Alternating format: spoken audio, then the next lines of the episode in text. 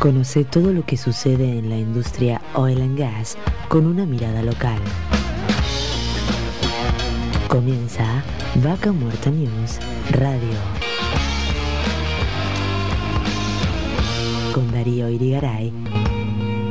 Vaca Muerta News Radio.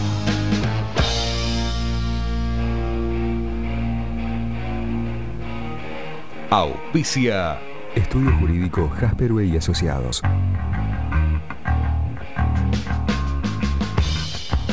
Bienvenidas y bienvenidas a una nueva edición de Vaca Muerta News Radio. Gracias por estar ahí. Estamos saliendo en directo por Instagram en este momento, nos pueden escuchar.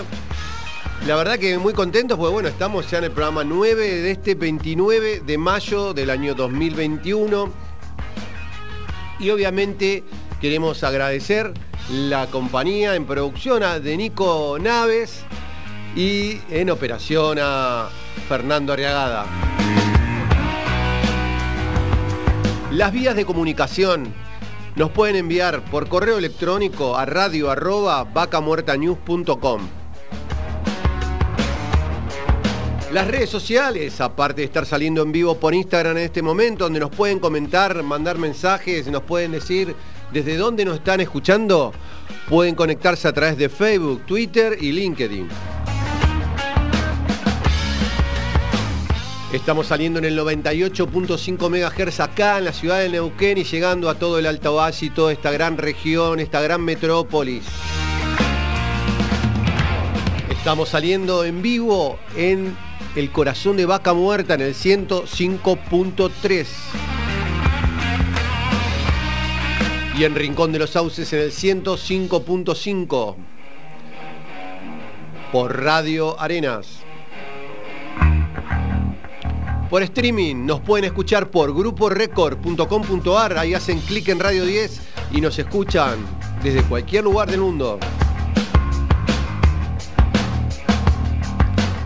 Y obviamente nos pueden escuchar grabados, medio formato podcast, con toda la magia acá de Fernando, que van a tener todo el programa al finalizar para que lo puedan escuchar en forma completa. ¿Por dónde? Por Spotify. Y obviamente toda la actualidad, como siempre, la pueden tener en vacamuertanews.com todos los días.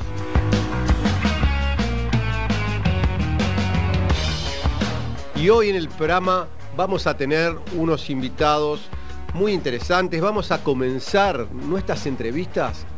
Vamos a agarrar nuestra moto, vamos a viajera, nos vamos a ir hasta San Patricio del Chañar y vamos a estar hablando con el intendente Leandro Bertoya.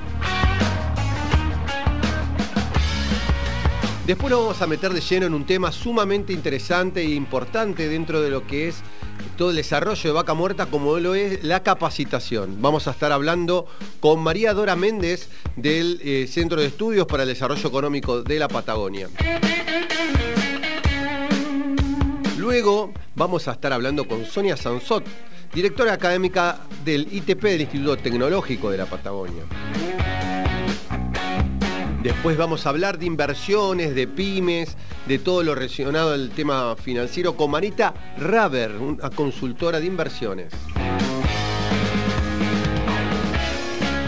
Después, para ponernos un poco en sintonía con esto de las criptomonedas, vamos a estar hablando con eh, Estela Gutiérrez, que es abogada es socia del grupo Matius, este, y va a hablar de todo el tema de las criptomonedas, también darnos consejos para posibles estafas y entender todo este mundo que tanto se habla y tampoco entendemos. Después nos vamos a poner en contacto con la Municipalidad de Neuquén y en este caso vamos a estar junto al secretario de Finanzas de la Municipalidad, con Fernando Spoliansky, hablando un poco de la actualidad de, de todo lo que acontece acá en la ciudad de Neuquén. Vamos a viajar hacia el centro de la provincia y vamos a parar cercanos a Cutralcó y vamos a estar hablando con Marcelo Volonté, presidente de AFS, Consultoría de Negocios, que es una empresa muy relacionada y muy vinculada a la industria oil and gas. En esta misma línea, pero ya volviendo por acá para Neuquén, vamos a estar hablando con Eduardo Arrausi, fundador y director técnico de CIMSE, una empresa de calibración y provisión de instrumentos y equipos para ensayo de materiales que requieren todas las empresas de la zona. Y este va a ser el programa del día de la fecha. En unos minutitos ya volvemos. Ay, no me quiero olvidar a todos los que se están conectando a través de Instagram. Ahí le mandamos saludos a Sergio, Florencia, a Becky y a toda la gente que está escuchando en este momento desde Rincón de los Sauces, desde Anielo, desde Cipoletti, desde Plotier, desde Massachusetts. Desde, tenemos desde distintos lugares del mundo.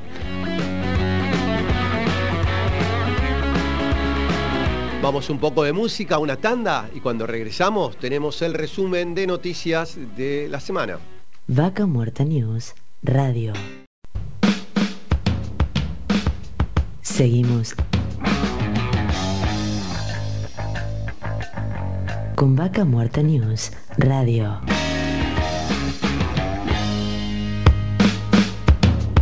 Auspicia.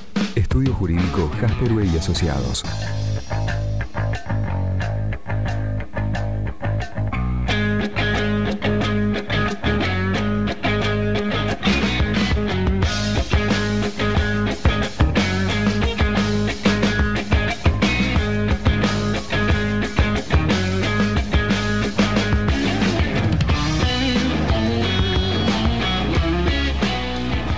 Seguimos ahora con el resumen de noticias, como habíamos prometido. Y bueno, esta semana hemos tenido varias novedades.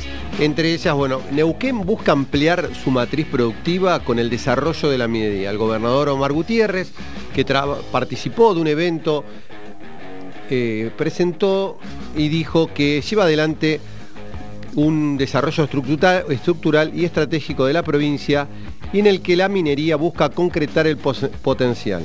Además destacó los últimos datos arrojados por la actividad minera neuquina que llevaron a un aumento de la producción de un 24% como la pronta puesta en marcha del portal web minero.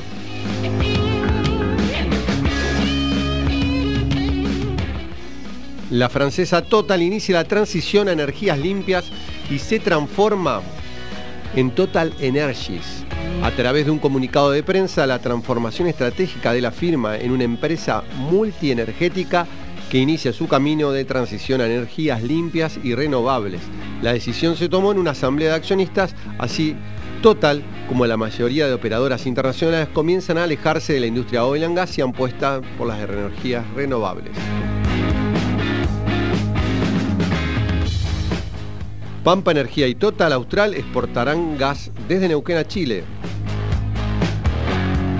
Exportarán 2 millones de metros cúbicos entre octubre del 2021 y mayo del 2022. Cerraron convenios para exportar gas natural desde la cuenca neuquina a empresas de generación de energía eléctrica de Chile. Recalcan la necesidad de incrementar la infraestructura de transporte en Vaca Muerta.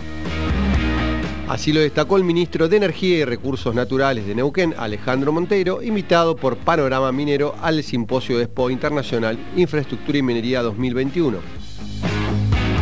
El ministro señaló también que la actividad hoy en Vaca Muerta está enfocada principalmente en la ventana de petróleo porque hay precios adecuados, porque hay posibilidades de incrementar la demanda a partir de las exportaciones y porque hay infraestructura disponible para transportar sin inconvenientes esa producción.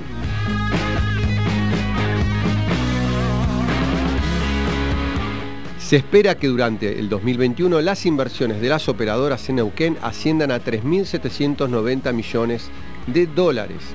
El dato surge de los planes de inversión de las petroleras presentados ante el ministro de Energía de la provincia de Neuquén.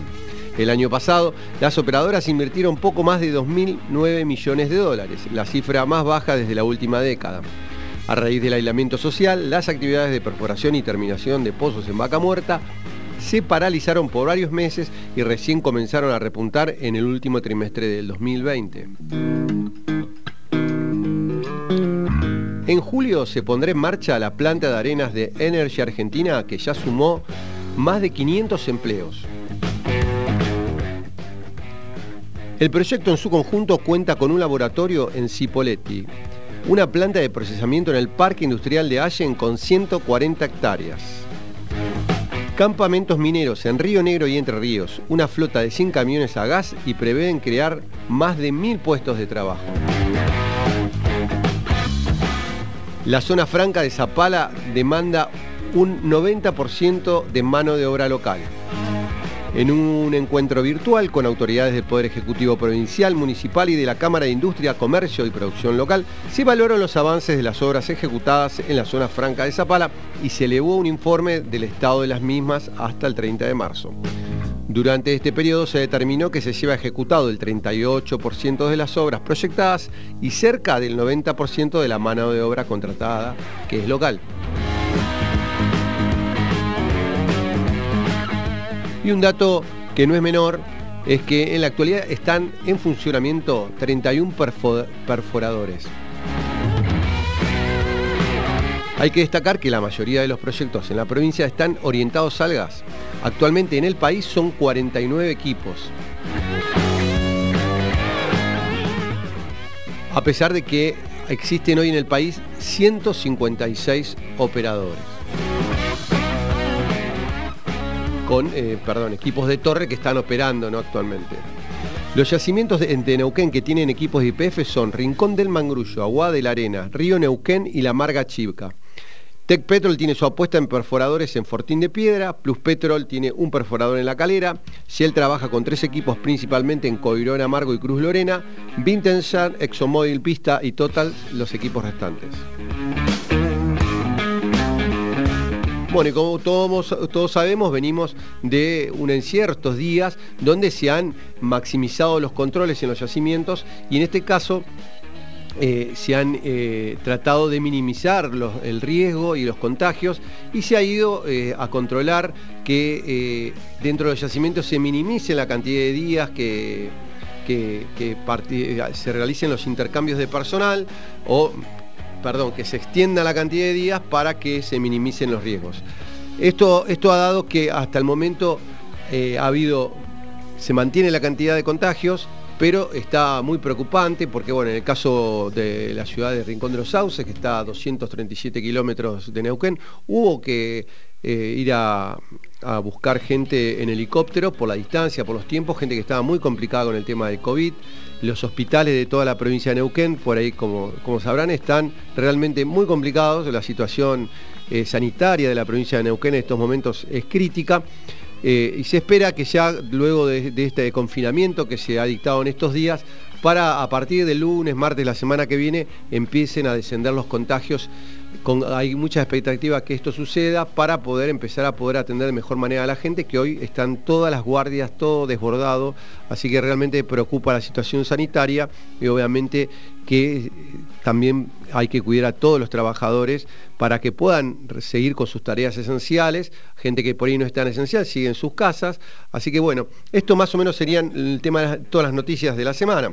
Como para finalizar, el petróleo Brent sigue manteniéndose cerca de los 70 dólares, que esto es muy positivo para la industria porque sigue siendo eh, muy interesante el poder exportar eh, petróleo, en este caso eh, lo, que no se pueda comercializar dentro del país. En el caso del WTI, crudo que utiliza referencia Estados Unidos está cerca de los 66 dólares y el gas natural cerca de los 3 dólares. Y el dólar, para tener una referencia de estos valores, en Argentina está casi ya pisando para la venta los 100 pesos.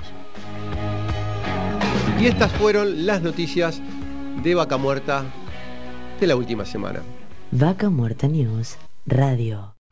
Bueno, comenzamos con las entrevistas del día de hoy. En esta ocasión estamos en contacto con el intendente de San Patricio del Chañar, con Leandro Bertoya. Bienvenido, Darío Irigaray te habla. Hola Darío, buenos días a vos, a tu equipo y a todos los oyentes. Gracias por esta oportunidad de comunicarme con ustedes.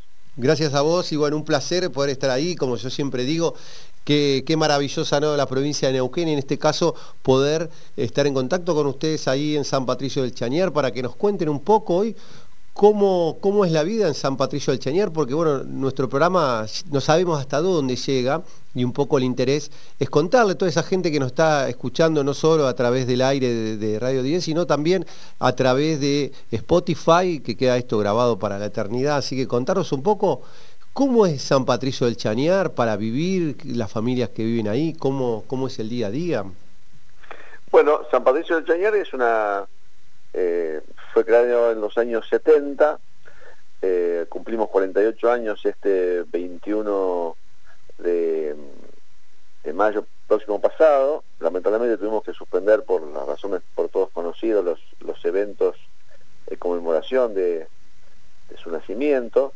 Es una colonia eminentemente frutícola, productora de alimentos, exportadora de alimentos, peras, manzanas, cerezas, vinos, este, pelones en su momento, que ahora ya casi no, no, quedan, eh, y que estamos situados en el corazón de Vaca Muerta también, o sea, tenemos el, privilegio de estar en esta bendita zona con, con excelentes tierras, con excelente calidad de agua del río Neuquén, pero también con la formación geológica de Vaca Muerta, que mm, nos genera eh, inmensas expectativas de, nuestra inserción en, el desarrollo de esta área, que hasta ahora estuvo eh, negada, digamos, por las, autoridades municipales que me, que antecedieron en el cargo. Claro. Y hoy, hoy, ¿cuál es su vínculo? Un poco para que, primero, para los que nos están escuchando, por ahí geográficamente, que por ahí nos, nos ubican, eh, Chanier está justo en el, eh, a mitad de camino entre Neuquén y Anielo, ustedes están a 50 kilómetros de, la capital neuquina, 50 kilómetros de Anielo, y eh, obviamente una ubicación estratégica tienen. ¿Y hoy cuál es su vínculo con, Vaca Muerta? Nosotros hoy tenemos más de 900 jóvenes que todos los días eh, se domiciliaron legalmente en Anielo para obtener trabajo, eh, pero que viven efectivamente en San Francisco del Chegar, que van a trabajar a la zona de Anielo. Eh, y tenemos el enorme desafío de construir, radicar este, empresas en nuestro parque industrial, en nuestra zona de influencia, porque sobre eh, nuestro ejido al norte tenemos todo lo que es el desarrollo de la empresa Shell, la empresa PAE, la empresa Phoenix y la empresa Vista Oil. O sea que hay cuatro grandes desarrollos que están exactamente sobre nuestro territorio y somos eh, la localidad más cercana a estas eh, locaciones. Así que bueno, estamos con un muy buen plan de capacitaciones de nuestros recursos humanos, para que mm, se pueda insertar eh, en estos nuevos, en, estos incipientes desarrollos. Todavía ninguna de estas empresas está en, pleno desarrollo, están todas este, haciendo sus primeros palotes con muy buenos resultados. Así que la, la zona tiene un futuro, me parece, mm, excelente. Estamos muy orientados a lo que es la formación eh, geológica que, nos que, da, da, nombre a tu, a tu programa eh, en lo que es producción de petróleo. Eh, y, bueno, eh, estos desarrollos normalmente van a demandar de gente capacitada, calificada, así como te decía, estamos con una capacitación permanente propiciada desde la municipalidad. En el año pasado tuvimos más de 500 capacitaciones a través del Centro PIMA de NEU, a través de la Fundación San Patricio, que es una fundación que se armó para justamente administrar todo lo que tiene que ver con, estas eh, capacitaciones de, nuestros recursos humanos. Y fuimos el municipio que mayor cantidad de capacitaciones hizo en, el año y, y ahora eh, Shell eh, ha agregado a estas capacitaciones que estamos haciendo con la Fundación, con el Centro PYME y con otras petroleras, tres carreras terciarias con el Instituto Seneca, todas de libre acceso y gratuitas para, las personas que quieran tomar estos, estas capacitaciones. Así que entendemos que la formación adecuada del recurso humano va a permitir una inserción laboral más rápida, eh, mejor remunerada y, eh, y esa es la idea, ¿no? Claro. Hoy, como vos decías, eh, que es una, una localidad digamos, que vive de la fruticultura principalmente, históricamente, es un cambio importante, ¿no? Porque, digamos, siempre yo pongo como ejemplo Chañar eh, en esto de, poder este, mejorar la calidad de vida de la gente, porque en su momento cuando llegó Shell, que nosotros lo venimos siguiendo de cerca, nosotros estamos desde, los inicios de Vaca Muerta firmes ahí y veíamos cómo Shell antes de, ir y, tomar posesión de su área se presentó a la municipalidad y arrancó con las capacitaciones y, logró capacitar gente que hoy está trabajando eh, donde antes era o, peón en un campo, o lo máximo que podían asumir era, no sé, jefe de peonada, no sé qué cargos hay dentro de lo que es la fruticultura, pero digamos, pasaron a ganar el doble o el triple de lo que estaban percibiendo en esos, en esos puestos de trabajo. Sí, yo, te imaginaste, imagínate que del año 91, cada dos años tengo campañas electorales, porque eh, salvo el periodo que estuve con con el cargo de ministro en el gobierno de Jorge Zapac, de 2007-2015, después el resto siempre estuve en cargos electivos y conozco este, perfectamente ese tema y es la primera campaña política del 91 a la fecha, como te digo, que mm, la gente eh, me demanda en un 90% de las reuniones que uno realiza en función de ir construyendo la propuesta política eh, para asumir en este caso la Intendencia, que me demanda eh, capacitación. La gente ha percibido que el conocimiento lo acerca a un mejor eh, trabajo, eh, mejor calificación laboral y mejor remuneración. Y esa, esa capacitación que hizo Shell efectivamente fue muy buena porque hubo una gran inserción laboral a partir de ella y eso repercutió en las familias y la gente ha percibido que ese es el camino. Así que mm, en esta campaña del 2019, cuando presenté nuevamente para la Intendencia, eh, era una demanda que después se sostuvo cuando aparecieron las capacitaciones, la gente las tomó. Y ahora en estos tres, eh, estas tres oportunidades que se hace con Shell a través de Seneca, ya con tareas terciarias, eh, bueno, están agotados los cupos. Mirá, ¿y qué cantidad de gente está participando? Y teníamos más de 200 inscritos. Ay, es mucha gente realmente. En eso solo más todo lo que es la fundación, que también estamos eh, con otras capacitaciones, y luego de la consulta popular que se hizo para nuevas orientaciones en la EPA eh, de aquí de San Patricio del Chañar, eh, se va a incorporar el año próximo la carrera de electromecánica en la orientación secundaria. Así que eh, es sostenida, digamos, esa idea de, capacitarse, de, adquirir conocimientos para insertarse laboralmente, que, me parece excelente, ¿no? Ahora, te pregunto porque uno, uno habla, ah, en este caso hablamos de Chañar, pero también de, Neuquén provincia y uno siempre escucha que se habla de la diversificación productiva, ¿no? De, de cómo tener varias actividades para que uno pueda apostar al tiempo y no decir, bueno, cuando se acaba el petróleo, ¿qué hacemos? En este caso, habían y hay en Chañar desarrollo productivo, fruticultura, eh, y mucha de esa gente que hoy va a dejar de, estar ahí en las, chacras, va a ir a la actividad petrolera. ¿Cómo, ¿Cómo, equilibran esto? ¿no? Porque lo sabemos en varias localidades donde realmente después falta mano de obra en, los campos para trabajar la tierra, ¿no?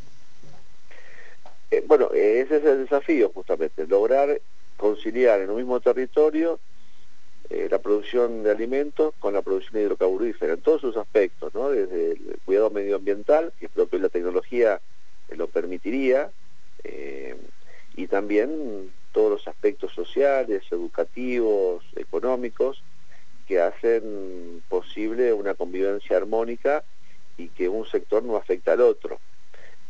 nosotros estamos bueno, eh, el, ahora el 3 de junio ya hacemos la primera vendimia eh, neuquina, eh, porque mm, durante el periodo de gobierno en el cual yo fui intendente se hicieron siete bodegas, lamentablemente no solamente que no se hicieron nuevas bodegas en, todo ese periodo que estuve ausente, sino que cerraron dos, Vitini y Valle Perdido, que ahora están en manos de Yadé para su una nueva licitación y, que retomen la actividad vitivinícola y hemos logrado, eh, eh, desde que estamos ahora en el gobierno, la llegada de Peñaflor que compró Gritini, eh, perdón, que compró Patriti, y es el primer grupo de trascendencia nacional e internacional que se radica en la provincia de Neuquén, así que estamos muy contentos por esta llegada, porque es la, la primera exportadora Argentina y una de las 10 del mundo. Eh, así que estamos eh, felices y tratando de que el día de ahora hemos hablado con el gobernador, eh, saque a licitación las otras dos para que retomen sus actividades normales y habituales.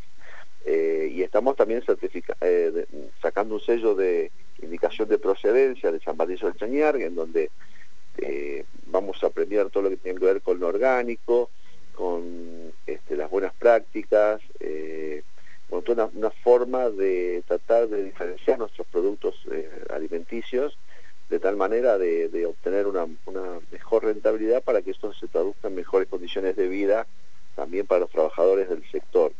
Nosotros hemos sacado eh, en la ordenanza de contravenciones municipales también un fuerte castigo en multas eh, en cuanto a los, la calidad de alojamiento de los, de los trabajadores golondrinas, eh, porque muchas veces hay hacinamiento, hay falta de agua potable, este, condiciones totalmente indignas, así que lo hemos puesto como contravención municipal y estamos ya notificando, hemos notificado, esta es la primera experiencia a todos los establecimientos, de tal manera de mejorar las condiciones del trabajador, entonces aquel, del trabajador rural.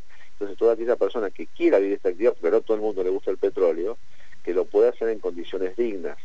Lamentablemente hay un, gran atraso en lo que es eh, las viviendas para los trabajadores, en donde eh, estamos con eh, una demanda de más de 800 viviendas que no se han construido, entonces necesitamos también que el trabajador rural tenga la posibilidad de contar con la intervención del Estado para tener un lugar donde vivir a partir de que ingresa a pagar este, la cuota respectiva, porque eh, en, las condiciones de ese sector actuales es muy difícil construir, entonces si el Estado no interviene es muy difícil que pueda llegar a su vivienda propia y realmente los, los alquileres han crecido en función de la demanda que genera el trabajador de vaca muerta, que sí puede en muchos casos eh, construir su vivienda o tomar un crédito. Así que bueno, ese es el desafío, ¿no? De, conciliar las dos actividades, asegurándole un piso de calidad de vida a todo el hombre y mujer que quiere vivir de su trabajo, sea en la actividad eh, que sea, ya sea la,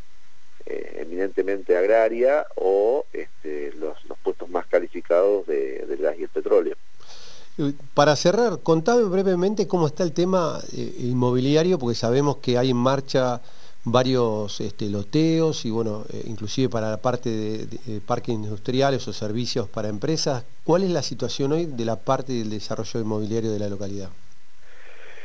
Nosotros hemos tomado desde el inicio de gestión un par de decisiones eh, únicas para la zona, entiendo. primero, la zona agraria no se puede darle otros usos que no sean los eh, agrarios, digamos. O sea, toda aquella eh, chacra que está en producción, tierra que está en producción agraria, no se la puede transformar en un loteo.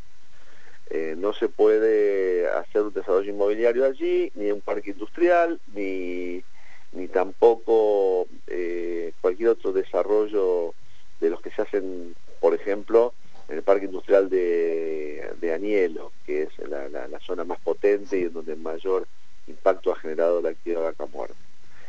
Segundo tema, no se puede eh, desafectar tierras del consorcio de Diego y drenaje, o sea, tratamos de que todas las tierras dentro del eje de San Patricio del Chañar sigan aportando al sistema de riego y drenaje formado por el consorcio de productores que lo administra. De tal manera que aunque hubiera un desarrollo inmobiliario eh, o de parques industriales, eh, deben seguir contribuyendo al sistema y manteniendo el sistema de riego y drenaje para no desfinanciarlo. Ahora, eh, vos me decís entonces, bueno, pero ¿dónde va el desarrollo? Nosotros hemos tomado, hemos hecho un relevamiento, chacra por chacra, o, parcela por parcela, mejor dicho, y hemos detectado que hay más de 2.000 hectáreas que desde la creación del Chañar a la fecha nunca fueron usados para actividades agrarias.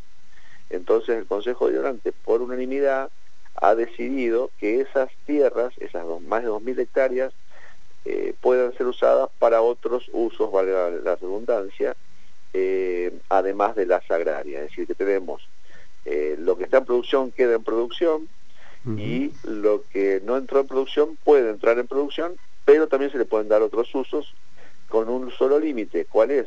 Que sea compatible con la actividad agraria. O sea, no podemos poner una central nuclear, por decirte una cosa, este, en el medio de las chacras. ¿La idea es irse para arriba, digamos, como hacia el norte de la ciudad, sobre la meseta?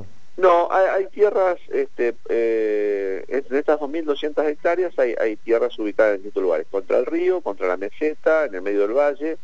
Eh, entonces tenemos toda la nomenclatura catastral de cada uno de sus titulares, eh, los nombres, por supuesto, los titulares, y ya eso entra en una, una transacción comercial normal y habitual entre particulares. Todas estas tierras tienen escritura, todas estas tierras tienen servicios, y a partir de, de acuerdo entre partes, y con la autorización de la municipalidad, porque nosotros tenemos eh, por constitución la definición de en qué se usa el suelo, eh, y con estos criterios que recién te decía, este, lo, vamos eh, tratando de llevar para que sea un desarrollo armónico y que una actividad no afecte a la otra.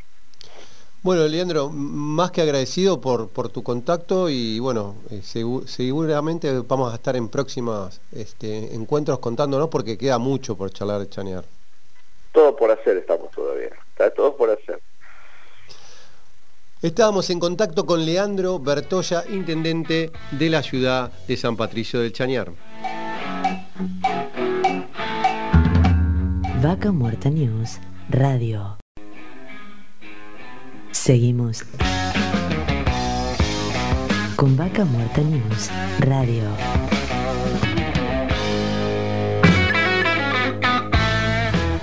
Auspicia Estudio Jurídico Jasperway y Asociados. Y como sabemos, la capacitación, el estar capacitado, el poder sumarse a la actividad de vaca muerta es, eh, es muy importante, pero para ello vamos a hablar hoy con María Dora Méndez, titular del CEDEP, Centro de Estudios para el Desarrollo Económico, que nos va a contar un poco todo lo que están ofreciendo. Bienvenida Darío Irigaray, te habla. Hola, ¿qué tal Darío? ¿Cómo te va? Buenos días. Buenos días a todos los que están escuchando. Bien, muchas gracias. Bueno, Dora, contanos un poco hoy qué, vínculo tienen hoy con Vaca Muerta, qué actividades están desarrollando, cómo llevan todo esto en la pandemia, imagino es todo ahora, todo virtual. Mira, nosotros eh, con, con Vaca Muerta tenemos relación desde el 2011 que se hizo un primer encuentro en el DUAM donde se presentó todo el proyecto de Vaca Muerta y se nos dijo que había que reaprender todo lo que veníamos aprendiendo sobre hidrocarburos. Nosotros somos un instituto de formación terciaria que arrancamos con cuatro carreras, entre ellas eh, operaciones y yacimientos no convencionales. Bueno, en realidad se llamaba producción de petróleo y gas. Y a partir de ese encuentro reformulamos la carrera con los docentes que teníamos y sacamos el programa que hoy se llama Operaciones y Yacimientos No Convencionales y que bueno, lo han adoptado otros institutos, por cierto. Eso pasó en el 2011. Y desde ahí, eh, bueno, venimos, como siempre, dedicándonos a las carreras terciarias, no universitarias, no solamente con esta de vinculada a hidrocarburos, sino también con seguridad, e higiene laboral y gestión ambiental, eh, recursos humanos, este año hemos sacado, hemos puesto en marcha dos carreras que hace rato que teníamos aprobadas y que no las poníamos en marcha por falta de alumnos, que bueno, este año nos, nos decidimos y arrancamos con mecatrónica, turismo y actividades turísticas y mantenimiento de equipos también. Nosotros siempre venimos desarrollando carreras nuevas y demás. Y bueno, esto de la pandemia nos encontró como a todos, o sea, hubo que rearmar todo. Si bien nosotros teníamos ya una plataforma digital con la cual trabajábamos algunas cosas, el 14 de marzo nos dijeron que se suspendí, que, que no había clases y nosotros arrancamos igual las clases en forma virtual.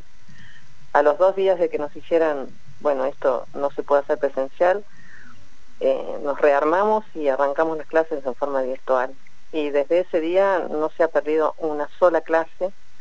Se hacen clases sincrónicas, que quiere decir que el alumno está en, la clase junto con el docente en tiempo real. Esto se hace por Zoom, eh, con los mismos horarios que teníamos antes. De la misma manera, nada más que, bueno, eh, te ves en una pantalla, por supuesto, no te ves en forma presencial.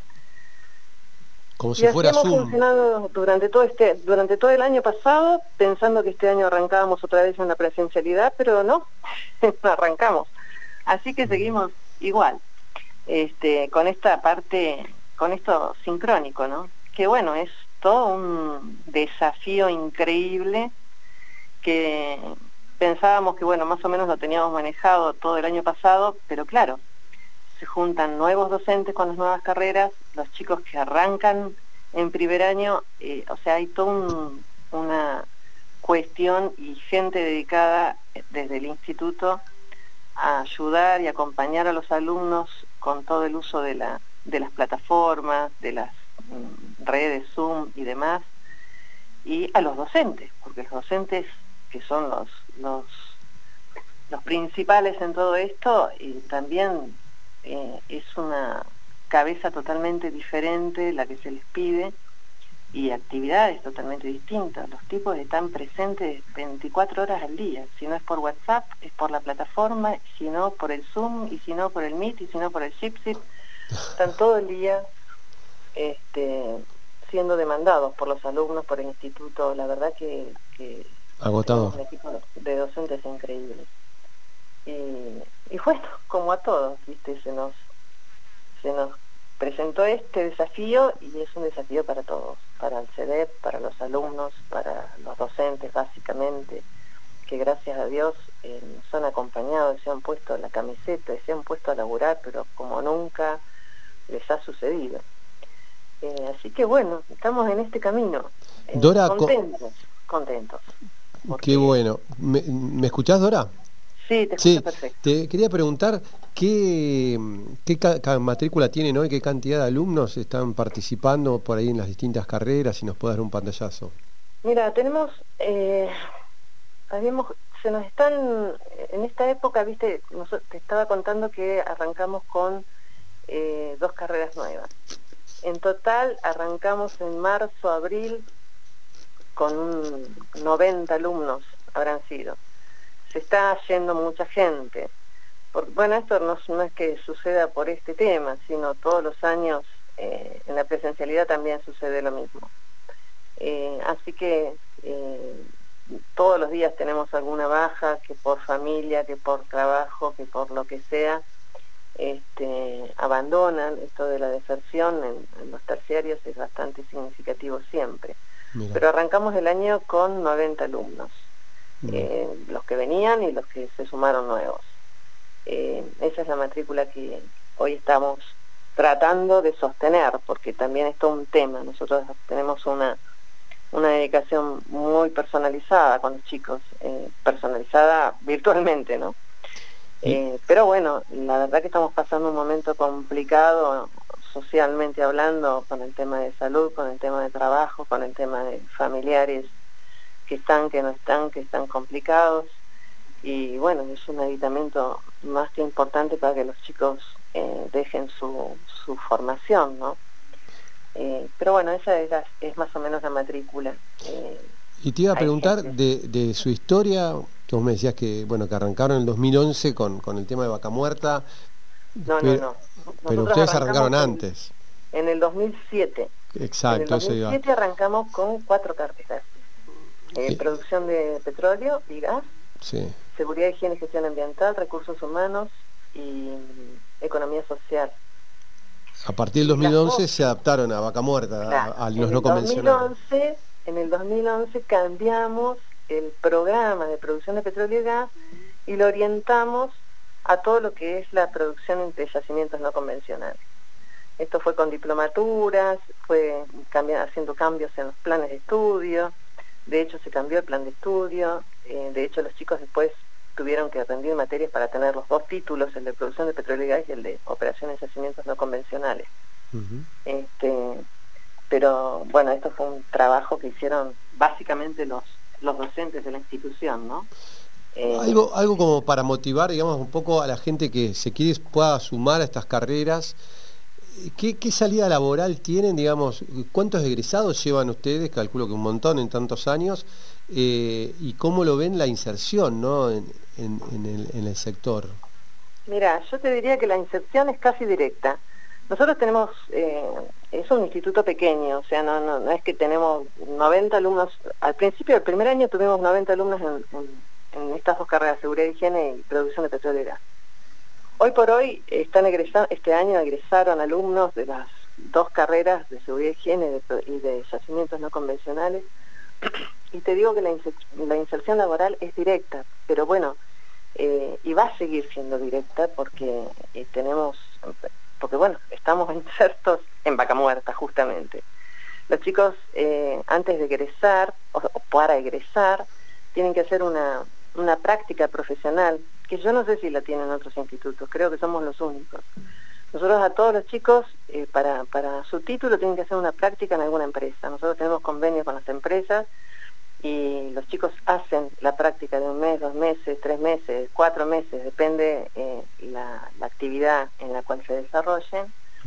Eh, es una práctica no rentada y la verdad que, bueno, todos los chicos nuestros están trabajando, casi todos, te diría que, que sí, o sea, la hay que destacar esto, ustedes tienen convenio con distintas empresas para poder, de alguna manera, que ya salgan con una experiencia. No es que salen con el título en la mano a buscar trabajo, como pasa con, por ahí con, muchos, que decir, sí, me recibí. Pero digamos, tener esa primera experiencia para poder poner en el currículum, trabajé lo, tres meses, cuatro meses en alguna empresa, ustedes se ocupan de que eso suceda, eso es realmente muy importante hoy. Sí, después tenemos eh, un, programita de, de posgraduado, dice los chicos eh, vuelven al CD, le dan, le dan charlas a los, a los chicos que están egresando o a los chicos que recién arrancan, eh, nos convocan, de los chicos nuestros que están trabajando en las empresas, nos piden gente, las, las agencias de, de, empleo también nos piden gente, así que en ese tema vamos bien, o sea, no hay, no hay problemas en la inserción laboral, pero bueno, porque son carreras que están diseñadas para, para el sector productivo de la provincia y bueno, realmente hay laburo. Y en, este, en esta época es complicado, ¿no? Todo es complicado. Sí, sí, pero, pero bueno, los chicos tienen, y tienen muy buena formación, muy buena formación. Salen con un, en su momento, hace tres años atrás, eh, nosotros tenemos docentes increíbles. Uno de ellos es este un docente internacional de estas de estos cursos de well control de los chicos que trabajan en las empresas los hacen cada dos años. Eh, pagados por las empresas por cierto que son cursos carísimos sin los cuales no pueden entrar al yacimiento. Y este docente eh, siempre seleccionaba dos tres alumnos y los incorporaba en sus cursos así que hasta salían con un well control aprobado eh, esto los ponía en una condición muchísimo mejor para, para ingresar a la industria, ya que la empresa no tiene que pagar ese curso que es carísimo. Este, hoy por hoy nosotros, los chicos, eh, cuando estudian, que matemática, física, que entran y tienen esas dos materias. Pero no son las matemáticas y la física que estamos acostumbrados, son trabajan directamente con, con, con programas con soft, uno de, uno de Schlumberger, otro de Halliburton, uno para matemáticas, Handbook, el otro el Redbook para física, eh, que son un pre-well control, o sea, todas las materias nuestras específicas están dadas por docentes del sector, eh, docentes increíbles que trabajan en el sector y que, y que bueno, hacen que la carrera sea una carrera absolutamente aplicada, no es que los chicos salen sin saber, eh, sin haber visto un, un caño. Claro. Sí, bueno, María, la, verdad que te súper agradezco toda la información. Espero que muchos de los jóvenes que nos están escuchando en este momento les le sirva esto como por ahí para motivarlos, por ahí si todavía se están por decidir, que seguir estudiando, que es una alternativa donde tienen una, una buena salida laboral por la experiencia que le brindan. Un dato para redondear, ¿qué cantidad de años tiene la carrera? Nos falta decir. Yacimiento no convencional tiene tres años. Mecatrónica, que es una carrera que también está orientada, o sea, mecatrónica es una carrera, qué sé yo, hoy por hoy vienen equipos de, afuera, hay que montarlos, hay que desmontarlos, hay que hacer mantenimiento. Mecatrónica es para eso. Eh, mecatrónica tiene dos años, yacimientos no convencionales tiene tres años, seguridad y higiene tiene dos años y medio, eh, turismo tiene dos años. Eh, pero Bueno, es... eh, Entre dos y tres años son las, las carreras que están ofreciendo. Sí, sí. Y después, bueno, están los cursos, ¿no? Los cursos de... de que, los cursos nosotros siempre tenemos cursos nuevos, pero también trabajamos con esto de la cátedra abierta. Eh, la parte de, de pre-well control, por ejemplo, la pueden hacer cualquier persona y se inscribe en matemática y en física nuestro y, y nosotros se lo, se lo certificamos como un curso de pre-well control. Perfecto. Eh, María, cátedra- se nos fue el tiempo, yo te súper agradezco el contacto, seguramente en una nueva ocasión vamos a seguir charlando porque da para eh, ah, yo te puedo hablar cinco horas del CD. Por eso, pero nosotros el programa tenemos No unos cuantos invitados hoy, así que eh, Bueno. la, la idea es que no nos dejes algo para otro día, que seguramente vamos a seguir charlando y mucho. Así que bueno, más que agradecido por, por tu presencia hoy aquí, así que Bueno, estamos en contacto. Bueno, Darío, dale, muchas gracias. Y sigan laburando así. Dale, Gracias. muchas gracias. Un abrazo. Estábamos en contacto con María Dora del Instituto CEDEP, donde estábamos hablando un poco de todo lo que es eh, las distintas capacitaciones, de operaciones de yacimientos no convencional, seguridad y higiene, entre otros. Vaca Muerta News Radio. Seguimos con Vaca Muerta News Radio. Vaca Muerta News Radio.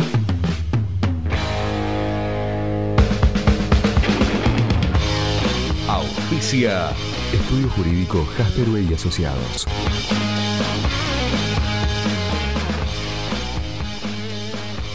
Bueno, tal lo prometido, seguimos en la línea de lo que es las capacitaciones y en esta ocasión vamos a estar hablando con Sonia Sansot, directora académica del ITP Instituto Tecnológico de la Patagonia. Bienvenida, Darío Irigara y te habla. Hola Darío, ¿cómo te va? ¿Cómo andás? Tanto tiempo. Tanto tiempo. Un placer tenerte aquí y bueno, obviamente para que nos cuentes un poco qué es lo que están haciendo hoy en día. Bueno, bueno, bueno, sí, nosotros seguimos con una actividad virtual pero plena, ¿no? Este, antes de la pandemia ya el ITP tenía eh, una tradición bastante extensa y, experiencia en todo lo que es el trabajo en la virtualidad, así que la pandemia vino a, a colocarnos en línea directamente. Eh, tanto para, para tecnicaturas como para capacitaciones. ¿no? Ya la modalidad híbrida entre lo presencial y lo virtual estaba presente hacía mucho tiempo en las tecnicaturas, tanto para la tecnicatura en petróleo como para la tecnicatura en energías renovables. Eh, una modalidad en la que bueno, la- la presen- la- las clases se desarrollaban en la presencialidad, pero el soporte de materiales y consultas y algunas actividades y algunas evaluaciones también se desarrollaban en, en nuestra plataforma educativa virtual, nuestro campus virtual. Hoy, Y en el caso de las sí. capacitaciones, algunas se desarrollaban completamente en línea, ya, hace unos 10 años, te diría. Ah, mirá. Y Te, te iba a preguntar, digo, ¿e- ¿esto le puede acceder cualquier persona de, de- de- de cualquier lugar del, del país? Sí, sí, sí, del país e incluso del extranjero. Eh, estas, eh, la- las capacitaciones en la virtualidad se pueden acceder sin límites geográficos. Mirá qué bueno. Y hoy en relación a estas carreras que vos nos decías de tecnicatura, por ejemplo en petróleo, ¿son carreras de dos años? Son carreras de tres años. Tres años. Sí, sí, sí. Ya la legislación nacional habilitó el desarrollo de carreras en dos años, pero aún la jurisdicción todavía no se expide al respecto y no nos habilita desde el año 2016 que está la legislación para llevar las carreras a dos años, pero la jurisdicción aún no nos habilita. Así que estamos en tres años. ¿sí? Hoy un técnico en petróleo, calculo que es el título que obtiene, ¿qué, qué función va a tener dentro de la industria?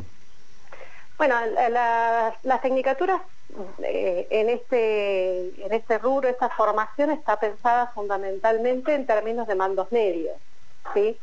en términos de eh, inspectores, supervisores, que deben conocer la operatoria, tanto de perforación, de producción, de cualquiera de las, de las áreas centrales de explotación hidrocarburífera, pero se va a desempeñar en este, en este lugar intermedio entre la operativa y eh, los departamentos de ingeniería.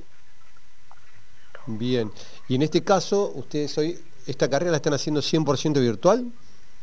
Hoy por hoy sí, hoy por hoy sí, eh, solamente bajo protocolo lo que estamos desarrollando son algunas prácticas, eh, en el caso por ejemplo de energías renovables, eh, se realizó un par de prácticas para verla, hacer mediciones en un biodigestor, en, una, en un convenio que tenemos con el INTA, y bueno, ahí antes de que finalice la temporada eh, de, calorcito para, el desarrollo de, los microorganismos en biodigestores, bueno, se, realizaron algunas mediciones y, observaciones en campo, digamos, ¿no?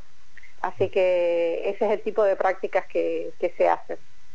Bien, ¿y cuáles, cuáles son las carreras que están captando más interés? Bueno, Tecnicatura en Petróleo sigue siendo eh, la, más elegida, la más, este, la, más elegida eh, por tradición, digamos, esto es desde el inicio de, la fundación del instituto, eh, nunca, nunca ha disminuido el interés en esta carrera. Bien. ¿Y, ustedes actualmente tienen acuerdos con empresas o, salen con alguna eh, alguna prueba, digamos, que hacen antes de, egresar en alguna empresa o, alguna participación como para captar alguna experiencia? Eh, nosotros lo que hacemos, eh, digamos, tiene que ver con, las prácticas, entiendo lo que me estás preguntando. se desarrollan visitas, experiencias a campo y en algunos casos pasantías, ¿sí? que, que, son muy limitadas y, en épocas de crisis cada vez más. ¿sí? Para las empresas es muy difícil eh, poder abrir sus puertas y, admitir eh, ser parte, ser partícipe eh, en una relación de formación, ¿no? por volumen de, estudiantes, por una serie de, de cuestiones. Así que sí, eventualmente, eventualmente cuando hay apertura de pasantías, eh, eso se, realiza, tenemos un portal para, postularse y las empresas ahí eh, seleccionan a los perfiles, ¿no? Portal que también funciona para el desarrollo de búsquedas laborales por parte de las empresas. Este portal se, llama ITP Trabaja, también está en línea, es gratuito. Y eh, es el mismo portal que utilizamos para el desarrollo de la, selección de pasantes pero bueno, si, las pasantías no se dan, eh, también hacemos visitas, visitas a campo, visitas a operaciones específicas, eh, tanto de, perforación como de, instalaciones, ¿no? de producción. Eh, esta es la manera que, en que vamos integrándonos en la, en la, en la industria con, con la actividad plena. Eh, esto se da más cuando hay actividad plena tanto de la industria como nuestra. En estos momentos, por cuestiones de protocolo y, demás, esto está siendo bastante complejo de poder desarrollar, claramente. ¿Y hoy qué, matrícula y qué cantidad de, chicos tienen hoy? En, digo chicos, pero también imagino que puede haber gente grande, no hay límites en la edad de quienes pueden estudiar. No hay límites de edad ni de género. Ni de género, exactamente. y de hecho es, eh, es algo que promovemos mucho, la participación de las chicas, las inscripciones, intentamos este, acercar mediante el desarrollo, por ejemplo, de un foro que hicimos hace un par de años, eh, el foro de, las mujeres en la industria petrolera, con participación de, operadoras de primer nivel, mostrándonos cómo, cómo se desarrolla eh, cómo, se promueve la diversidad, ¿no? En este sentido, al interior de, las empresas. ¿Y hoy cómo, están en porcentaje, perdón que te interrumpa, la, qué cantidad de mujeres y hombres tienen en las carreras? Y mira, eh, se mantiene en torno a un 10%. Hace bastante tiempo habíamos logrado que subiera ese porcentaje entre los años 2015, 2018 aproximadamente, habíamos logrado llegar hasta un 13, 14% en, en volúmenes totales, ¿no? En números relativos eh, eh, absolutos de, de matrícula. Pero luego esto volvió a decrecer y estamos ahí alcanzando el 10% con, con mucho esfuerzo. De, de mujeres de mujeres, sí, sí, de participación de, matrículas femeninas, si se quiere. Exacto, a ver si a ver si se suman más, porque realmente no una industria que, está preparada hoy y, la impulsan. Uno a veces escucha desde los gremios que han hecho también de, que se sumen este, trabajadoras a la industria y este, realmente no hay inconvenientes para desarrollarse en la tarea que sea, ¿no? No, no, claramente que no. Eh, de hecho, es, un personal muy buscado por precisión, por ejemplo, precisión en el, desarrollo de las operaciones. Este, entonces, sí, intentamos promoverla, pero bueno, no, no nos estaría saliendo muy bien últimamente. Eh, sí, sí lo que, lo que hemos intentado hacer es promover más becas en este sentido Mm, privilegiar la participación de, las chicas en el desarrollo de becas porque también ahí tenemos un cuello de botella importante, ¿no? una limitante importante eh, en relación con madres, por ejemplo, chicas que son madres, que son este, cabezas de familia y que se complica el doble para poder eh, ingresar y finalizar la carrera, ¿no? Entonces ahí, bueno, estamos promoviendo también eh, en, un convenio con lo que eh, con, el, con el municipio de, Neuquén por una parte como, como un actor y por otra parte con SAEM que este, es quien, quien desarrolla las becas, ¿no? quien ofrece las becas concretamente. No hemos logrado esto, por ejemplo, eh, el ofrecimiento de becas de parte de empresas del sector. SAEM, para, que no, para el que no sabe, es el servicio de, acá en Neuquén de estacionamiento medido. Digamos, eso lo deben hacer en el marco de la responsabilidad social empresaria, de impulsar el tema de becas a mujeres por ahí que, están con contextos que, que se les complica poder capacitarse y les brindan el apoyo en este sentido. Exactamente. Así que bueno, reconocimiento especial para, para esa empresa que no es del sector, pero que sí apuesta a promover esta formación, ¿no? Este compromiso. Así que bueno, ¿y qué otras eh, carreras están, están ofreciendo? Principalmente eh, eh, dentro de Tecnicaturas es petróleo y, el tema de energías renovables. Y me hablaste de capacitaciones. Sí, sí, sí. En materia de capacitaciones tenemos un amplísimo eh, abanico de, ofertas.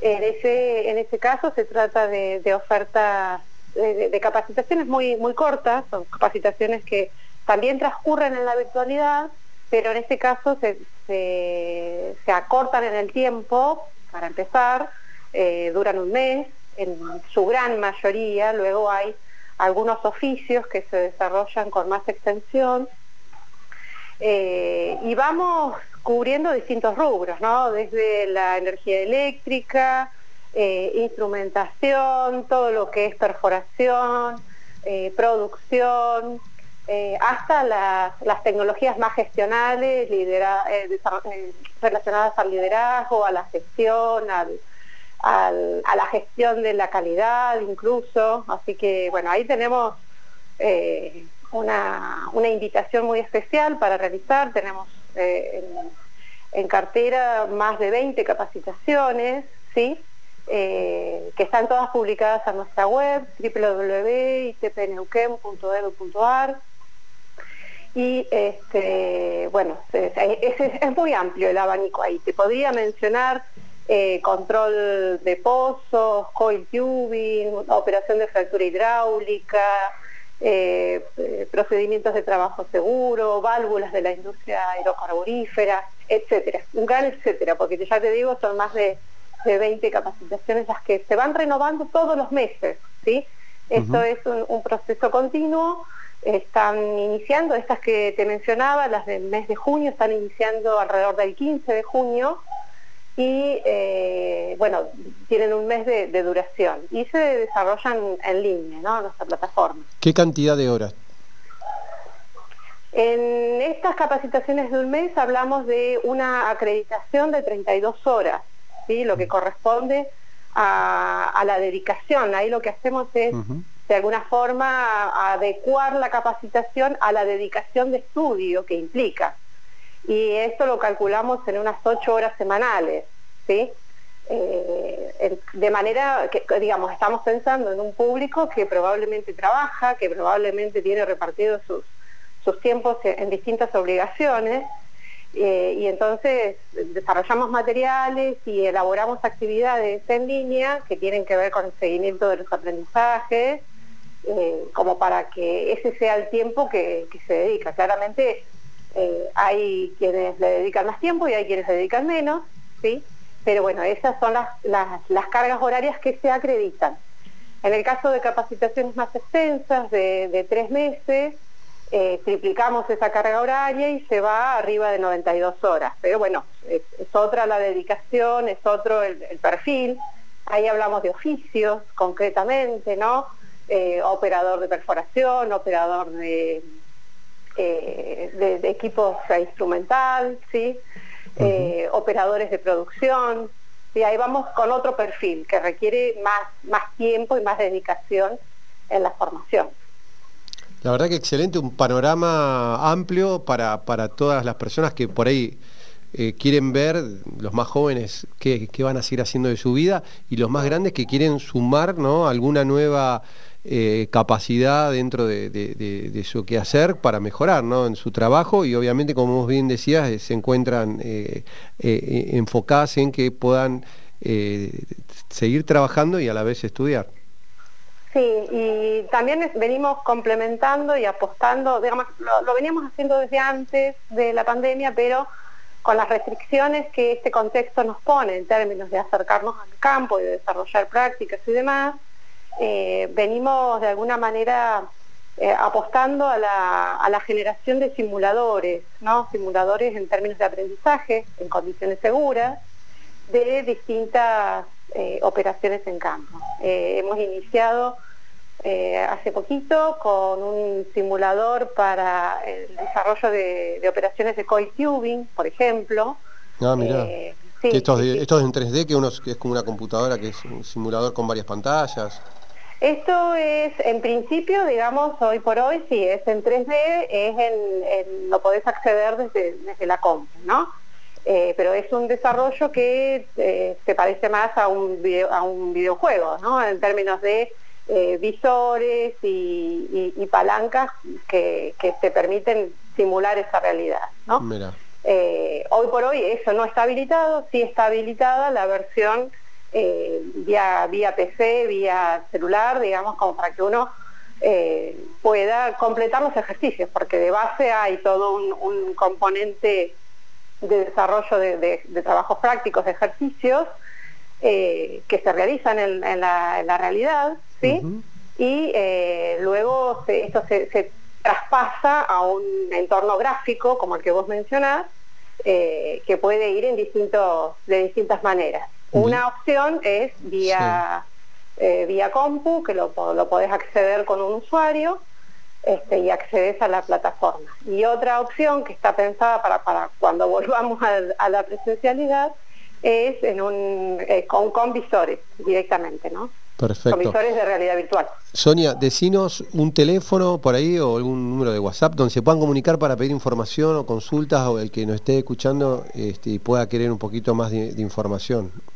Eh, lo estamos desarrollando con, mail porque hoy por hoy también está suspendida la actividad este, administrativa en la institución. Eh, el mail de, contacto es consultas Perfecto.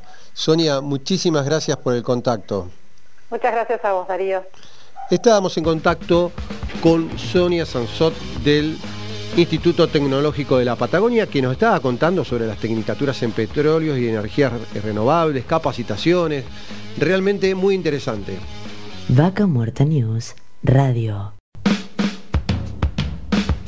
Seguimos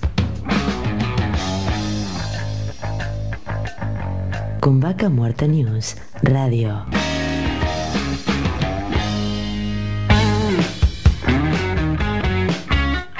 Auspicia. Estudio Jurídico Jasperway y Asociados. Y ahora nos metemos de lleno para hablar con Marita Raber, que es consultora de inversiones en MR Inversiones. Bienvenida, Darío Irigaray te habla. Hola Darío, buenos días, buenos días audiencia, ¿cómo están? Muy bien, muchas gracias por ponerte en contacto con nosotros y obviamente queremos que nos cuentes un poco porque bueno, eh, sabemos que estás haciendo algo muy importante hoy en época de pandemia que es un poco ayudar a las empresas para poder seguir vivas, seguir a flote y bueno, contanos un poco de todo este trabajo que venís haciendo. Bien, sí, viste que en las crisis a veces se ven las oportunidades. Suena trillado esa frase, pero es así. Bueno, yo me dedico al desarrollo de nuevas áreas de negocios en las distintas empresas que tenía a cargo eh, después de, las elecciones del 2019 y las paso, el nuevo gobierno y la pandemia, tuve que, hacer una reinvención de las empresas que estaba asistiendo ya desde otro lugar, no para, desarrollar nuevos negocios, sino para que se sostuvieran en el mercado. Claro. Hoy yo, yo tengo a cargo, por ejemplo, cuentas de empresas que hace 30 años que están en el mercado de hidrocarburos. Y, bueno, en esto de, ponerse creativo con lo que teníamos, no había plata, no había financiamiento, lo sabes perfectamente y lo sabe la audiencia, el financiamiento estaba más escaso. Así que bueno, lo que empecé a hacer son asociaciones estratégicas y de know-how de empresas locales con empresas por ahí a veces de afuera o con mismas empresas locales para que se potencien desde su know-how, ¿no? desde su, su, asociación estratégica y se potencien y se den un valor agregado y un valor de reinserción en el mercado. Marita, te pido por favor si te podés acomodar, no está, te estamos escuchando un poquito distorsionado, no sé si... Bien, a ver. Si es casual o, te moviste del lugar porque te escuchábamos perfecto. Ahí, ahí estábamos. Bien. Bueno, les contaba que lo que estoy lo que empecé a armar para las empresas que asisto es una asociación estratégica a través de los distintos know-how que tenían en las unidades de negocio de las empresas. Entonces, eh, por ejemplo, tomé una empresa que, hace años que está en el mercado con un know-how de conocimiento técnico de determinada cosa, con otra que estaba ya inserta en el mercado neuquino y necesitaba ese refresh y esa, y esa unión, no sin tanta plata, en algunas sí se pone plata, en algunas sí hay una asociación que son la, empresa pone su know-how y hay una, otra empresa que la asiste financieramente y se hace una asociación o un consorcio y en las otras solo se pone know-how, o sea, se le da un valor agregado a la empresa esa que estaba un poco caída, digamos, a través de una asociación. Eso es lo que estamos trabajando hoy como para para refutar a la pandemia. Lo último que estoy haciendo, que hace un año y medio venimos trabajando en la unión estratégica, es la unión estratégica de la firma Codecin con PCS, Patagonia Servicel, en una planta de recubrimiento interno de cañerías para, para el mercado de, hidrocarburos. Mira. Eso lo estamos trabajando, eso es lo que venimos hace un año y medio, nos agarró la pandemia en el medio. Sí, sí, sí. Como. el lunes justo arrancamos. como muchas empresas que realmente se les complicó porque por ahí tenían un resto de facturas a cobrar, todo, pero después ¿qué pasó? Lo que pasa que, lo que, pasa que, que en esta en esta locura que pasó con la pandemia y todo, eh, también la cadena de pago se cortó. Claro. Sea, se cortó desde las operadoras, se cortó desde, tu proveedor y esa cosa que hace la pyme, que es muy habitual, esto de, bueno, me financie un poquito de acá, me financie un poquito de otro proveedor, porque es así, todas funcionan de esa manera, se terminó convirtiendo en, una cosa que era insostenible en muchas de las empresas que asisto, algunas no pudieron y se tuvieron que reinventar desde cero a volver a, una estructura mucho más chica, o sea, además esto de que no se puede despedir empleados, no se puede reestructurar, o sea, entonces tuvimos que armar, tuvimos que estar súper creativos y la verdad que en eso agradezco muchísimo a todos mis clientes que permitieron que los asista desde un lugar diferente, porque todo lo que quieren es dinero, obviamente, y que, y que puedan saldar sus cuentas y que puedan hacer una inyección de dinero y hay veces que hay que reinventarse sin dinero. claro, ¿no? Qué desafío, te digo, che, queremos hacer cosas, pero este, necesitamos el dinero, justamente, o la forma de poder seguir creciendo. Eh, yo esto hago un paréntesis porque por ahí, Bien. dentro de lo que es vaca muerta, siempre se habla mucho de lo que es el tema de la asociatividad, de poder, eh, eh, no solo en tiempos difíciles, sino en tiempos que, que- que andan bien para poder crecer, el poder buscar la asociatividad, de decir, bueno, yo, yo conozco esta parte, busco con otra empresa que se conoce otra parte, en esto que hablas del know-how, y poder fusionarse y poder decir, bueno, armar una empresa nueva para poder crecer y poder seguir desarroll- desarrollándonos, en, en este caso puntual y en el contexto que vivimos, es seguir vivos, ¿no? Y poder Exactamente. crecer. Yo, yo creo que cuando tus prioridades pasan no solo ya por ganar dinero, sino hoy pasa la prioridad de las, la mayoría de las empresas, pasa hoy por sostenerse en el mercado y por seguir trabajando. Claro. Estamos hablando de cuestiones básicas, y no estamos hablando ya de eh, un desarrollo de mega... eh, Pero la asociación eh, ha resultado, creo que es una de las mejores maneras para poder salir de, de la crisis lo mejor y lo más eh, rápido posible, porque como en la asociación vos te encontrás con un otro que, que, te da esa inyección de, conocimiento, es otra cosa. Y además en esto tiene que abrir también, viste, el juego, la verdad es esa. Eh, cuanto más se abra el juego, más interesante se pone y más eh, y más capacidad de reinvención, pues si no nos quedamos en la cómoda, en la zona de confort es bárbaro. Cuando Claro. ganas plata y estás está todo bárbaro. Y está buenísimo también. Pero bueno, también hay que salir de la zona de confort. Creo que esto de la crisis que estamos atravesando por la pandemia nos llevó a todos a, a salir de la zona de confort.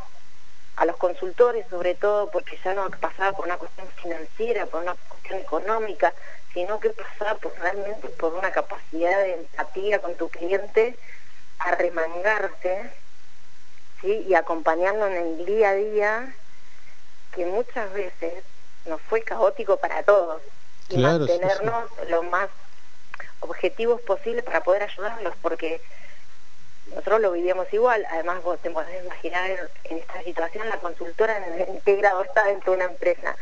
Pero bueno, por suerte mis clientes siguieron apostando a mí, yo los acompañé a ellos, ellos me acompañaron a mí y hoy estamos viendo viendo frutos de, ese trabajo arduo y es el de todos los días, de acompañarnos todos los días. Ya te digo, no pasó ni por una cuestión financiera ni por una cuestión económica, fue netamente de creatividad y de, y de capacidad de ellos también de tener la cabeza abierta para permitir que los ayuden de otra manera diferente.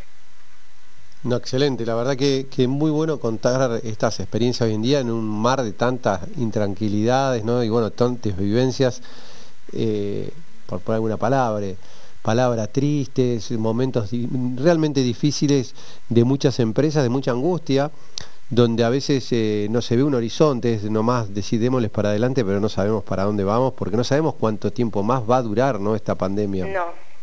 Además, bueno, con esto de que no hay vacunación, o sea, los protocolos son, son cada vez más exigentes, las empresas se van adaptando, pero llega un momento en que vos te das cuenta como consultor que ya no es un acompañamiento, ya te digo, desde la parte de, eh, de desarrollo de inversiones, ¿no? O sea, vos tenés que asistir, llegás a una empresa y te pararon todas las horas. me pararon todas las horas porque tengo contagiado o tengo dos contagiados de COVID y te paran todas las horas y no puede y, y estás 10 días parado y no puedes certificar. Para una empresa que no puede certificar es mortal, ¿entendés? Sí, sí, porque no certifico, no sabe que no, pues no factura y, No y la quincena que se le viene encima. Entonces por ahí esto de escuchar también pasa por, por, por, por lo menos mi consultora y mi equipo, esto de escuchar al, al empresario realmente acompañarlo y, y estar. O sea, el estar, el acompañar, el escucharlo, el saber qué le está pasando, porque esto tiene que ver más allá de los negocios, sino qué le está pasando a la gente como seres humanos relacionados con su vida laboral. Eh. Claro, Freud decía que para, para estar sano en esta vida y para funcionar uno necesitaba amar y trabajar, ¿no? Y tener una estructura de trabajo. Y yo lo llevo mucho a, a lo cotidiano de las empresas, aunque parezca mentira. Pero si una empresa no puede trabajar y no puede tener buenos vínculos con sus empleados, es imposible que se sostenga, Claro, sí, sí, sí. ¿entendés? Marita, Entonces, para, para los que nos están escuchando y se quieran conectar contigo, pasanos tus vías de, comunicación. Bueno, mi, teléfono es 299-5491-819 o amarita.mrinversión.com y nada, eh, ya les digo, estoy trabajando con varias empresas locales e internacionales también que se han permitido el desafío de contratar una, una consultora local y bueno, estamos en ese desafío también de crecer nosotros como consultores. ¿Y actualmente estás desarrollando tus actividades tanto en la provincia de Río Negro como en Neuquén? Sí, yo hoy estoy como asesora de desarrollo de inversiones de la provincia, de la Agencia de Inversiones de la provincia de Río Negro y estoy en, en Neuquén mucho porque la mayoría de, las empresas que asisto y que me han permitido acompañarlos, porque así lo veo yo, eh, es, son en Neuquén. Perfecto. Sí, sí. Marita, muchísimas gracias por, tu contacto. Muchísimas gracias a ustedes por, por esta oportunidad de comunicarme y a su disposición para lo que necesiten siempre. Gracias. Estábamos en contacto con Marita Raber, consultora de inversiones en MR Inversiones. Vaca Muerta News, Radio. Seguimos con Vaca Muerta News, Radio. Vaca Muerta News Radio.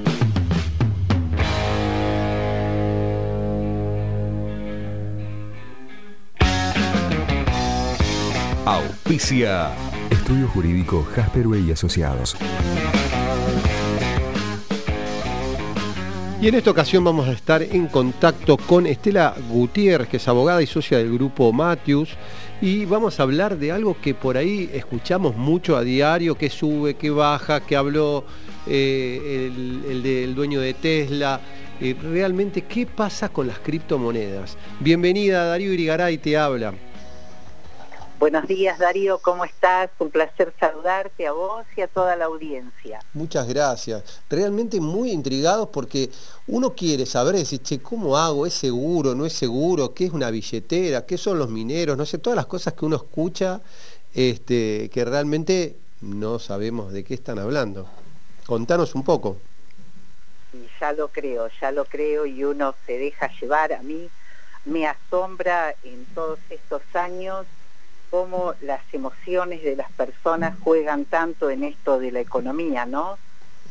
En cuanto a ventas, compras, eh, nada, sale una información de que Tesla compra y se va la moneda a 60 mil dólares y todo el mundo sale a comprar sin tener idea de la billetera, de esto, del otro, y de pronto la moneda está en 30 mil dólares la gente se quiere morir y vende porque Tesla dice que no la quiere más. Y así los grandes aprovechan y bueno, hoy por hoy el 48% de los bitcoins está en manos de los grandes. Cuando nació para ser una moneda de intercambio de persona a persona, la verdad es que está pensado de una manera maravillosa, es asombroso el mundo cripto. Ahora, eh, cuando hablamos de... ¿cómo, arranco? Supongo que yo mañana quiero comprar, no sé, mil pesos. ¿Se pueden comprar mil pesos argentinos en, Bitcoin, que imagino será 0,00001, pero algo puedo empezar a comprar? Sí, por supuesto. Por supuesto que sí. De hecho, todo el mundo hemos comenzado así. Lo que pasa es que la gente tiene dudas y te dice, por ejemplo, no entiendo. Y yo llevo muchos años ya en esto. Y una de las cosas que me enseñaron era, amiga, eh, vos no te pones a estudiar cómo funciona WhatsApp. Lo usás y punto. Exacto. Bueno, esto es lo mismo. Por ejemplo, la gente tenía mucho miedo y decían, pero ¿dónde está mi dinero? Y yo siempre les decía, cómo usábamos las fotos antes. Revelabas y tenías un, un álbum, ¿verdad? ¿Cómo las tenés ahora? Bueno, este es el mundo que se viene, el mundo digital, el mundo del dinero virtual, eh, porque hay una transformación y es innegable, Darío, o sea, no podemos negarlo. Lo que sí por ahí es bueno saber eh, qué es descentralizado, porque todos vamos a usar, de hecho ya estamos usando plataformas virtuales sin ser dinero descentralizado.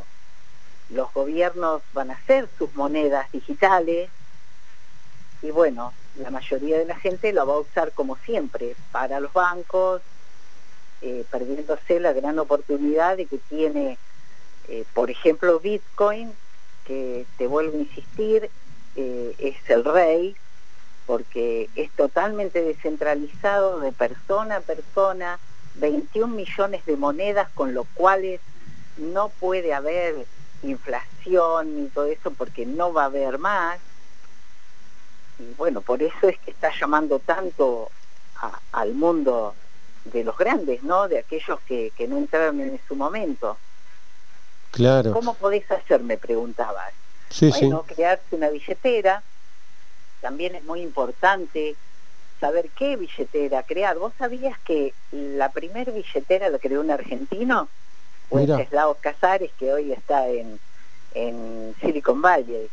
Mira. Eh, Sí, crearse una billetera, una billetera segura, no perder las contraseñas de las billeteras, porque en este mundo cripto muchos, eh, mucho de prueba y error, ¿no? En todo este esto que hemos venido haciendo.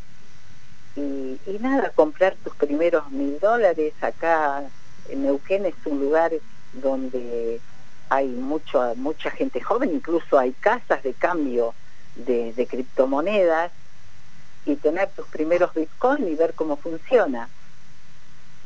Claro, en este caso vos, vos cuando hablas de comprar o, tener tu billetera, ¿cómo, dónde uno hace eso? Porque yo sé que hay, están las billeteras por un lado, también hay aplicaciones que administran las billeteras que agilizan el pago, por ejemplo, si uno va a comprar a un mercado o un, un comercio que nos acepte eh, criptomonedas, porque yo he visto carteles que dice aceptamos Bitcoin este, hasta tienen hasta postnet de Bitcoin, o sea, eh, esto viene avanzando a paso firme.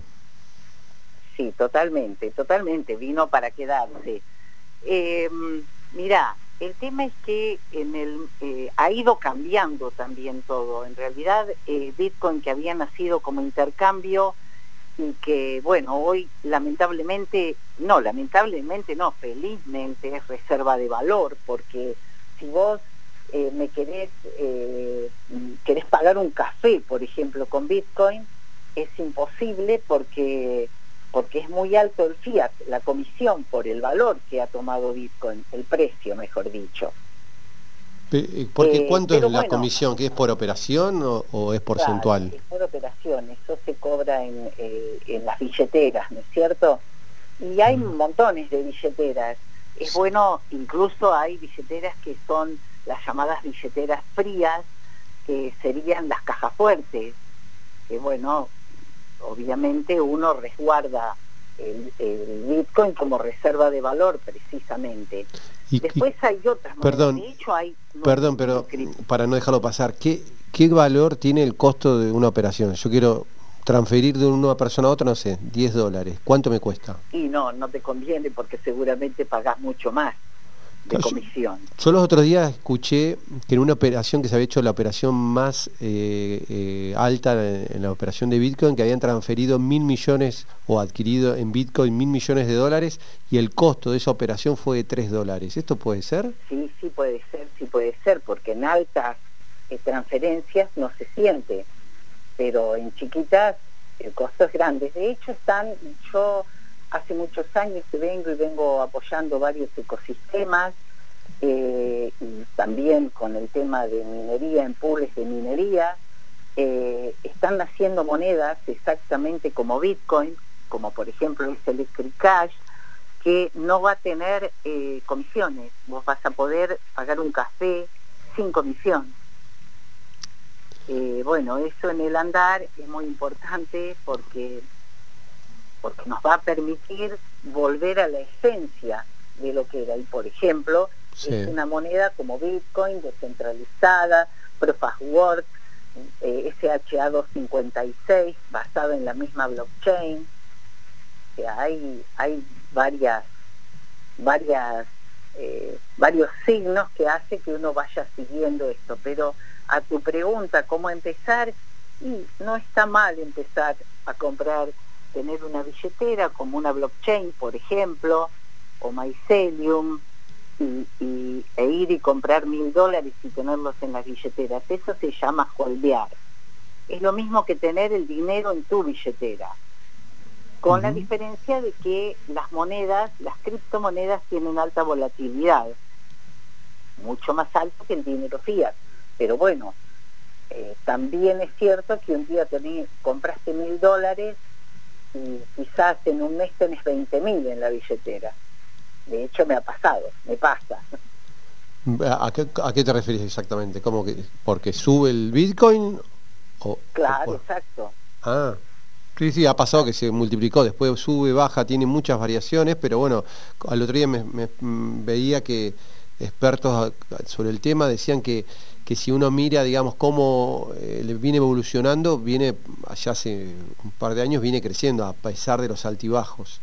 Sí, sí, eh, o sea, Bitcoin, la manera en que se crea es totalmente transparente y, la recompensa que se llevan los mineros, cada cuatro años se produce el halving. El halving significa, está todo previsto, se le llama el libro blanco, la hoja de ruta, digamos. Cada cuatro años la recompensa se reduce a la mitad. Y bueno, eso hace precisamente que la moneda tome valor. Si vos te fijás, por ejemplo, en todos los movimientos que hace Bitcoin o las monedas que siguen a Bitcoin, eh, sube, sube, sube, baja, pero cuando baja se posiciona siempre 10 veces más al valor que tenía. ¿Se entiende? Con lo cual significa que toma mucho más valor. Ahora, el, tema de esto que es esperar, decir, bueno, compro, pero espero, si no lo compro para vender hoy y, comprar y vender el mes que viene, sino decir, bueno, lo compro y lo vendo dentro de un año, dentro de dos. ¿Cuál es la...? Mira, eh, esto que estás diciendo está bueno porque es una manera de, iniciarse en las criptomonedas eh, y de la manera más sencilla, digamos, ¿no?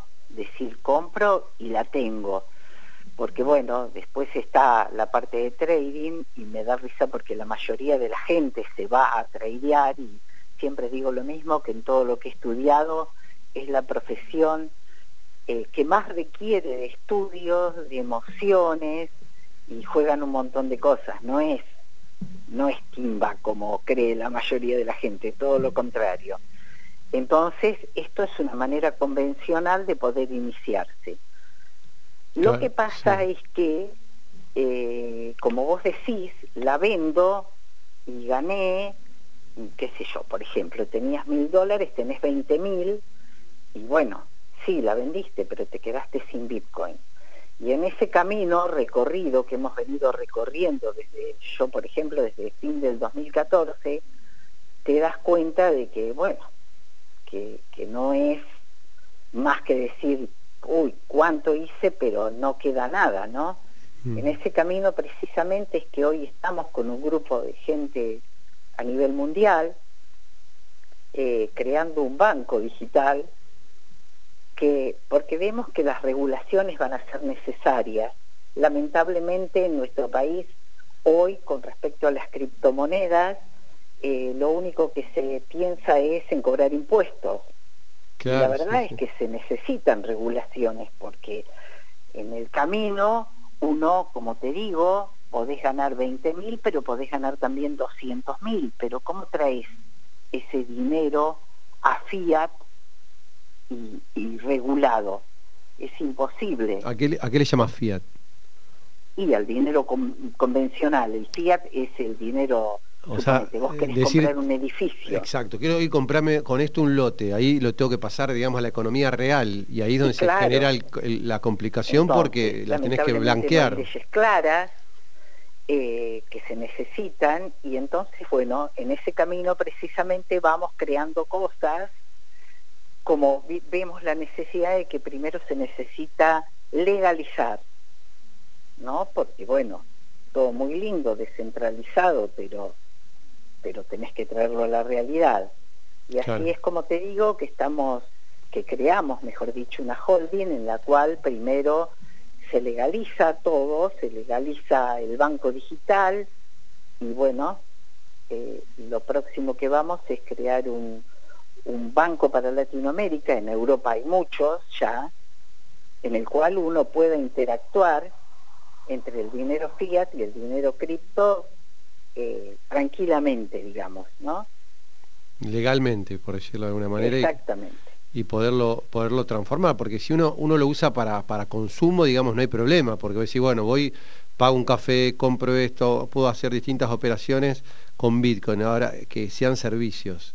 Ahora, cuando ya paso a, lo que es eh, productos palpables, ahí que generan una, una, transferencia real, ahí es donde se genera hoy el problema. Exacto, además, eh, mucha prueba y error en el medio, no hay, te vuelvo a insistir, leyes claras, entonces acá se, se, se confunde mucho lo que son pirámides Ponzi con multiniveles, que hoy está mundialmente aceptado el multinivel, y entonces, bueno, hay montones de proyectos buenos que la gente por ahí se pierde por, por miedo, porque bueno, vos también sabés cómo juegan las informaciones cuando a la hora de querer tirar abajo un proyecto, ¿no?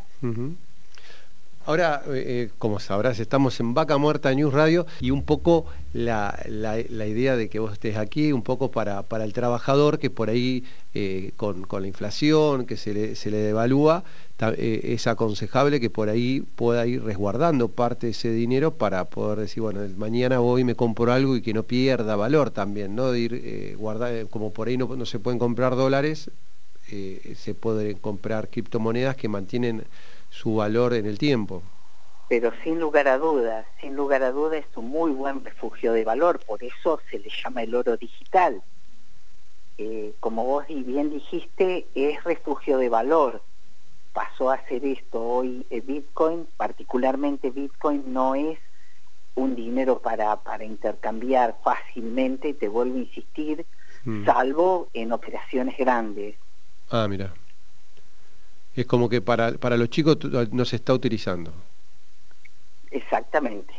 Bien.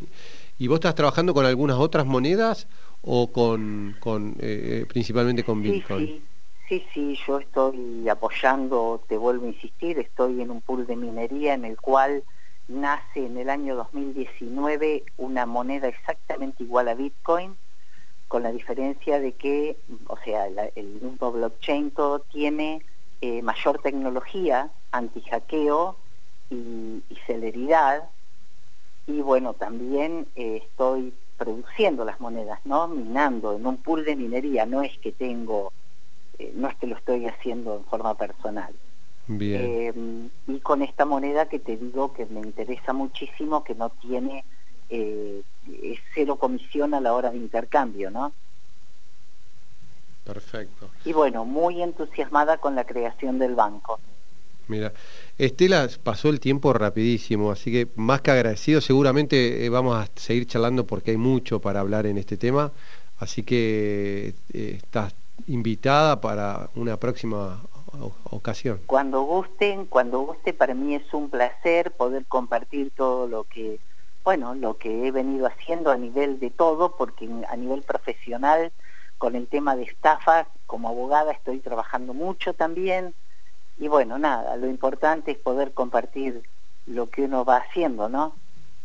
Perfecto, bueno, muchísimas gracias. Estábamos en contacto con Estela Gutiérrez, abogada, y nos estaba contando un poco todo lo que es el mundo de las criptomonedas. Vaca Muerta News, Radio. Seguimos con Vaca Muerta News Radio.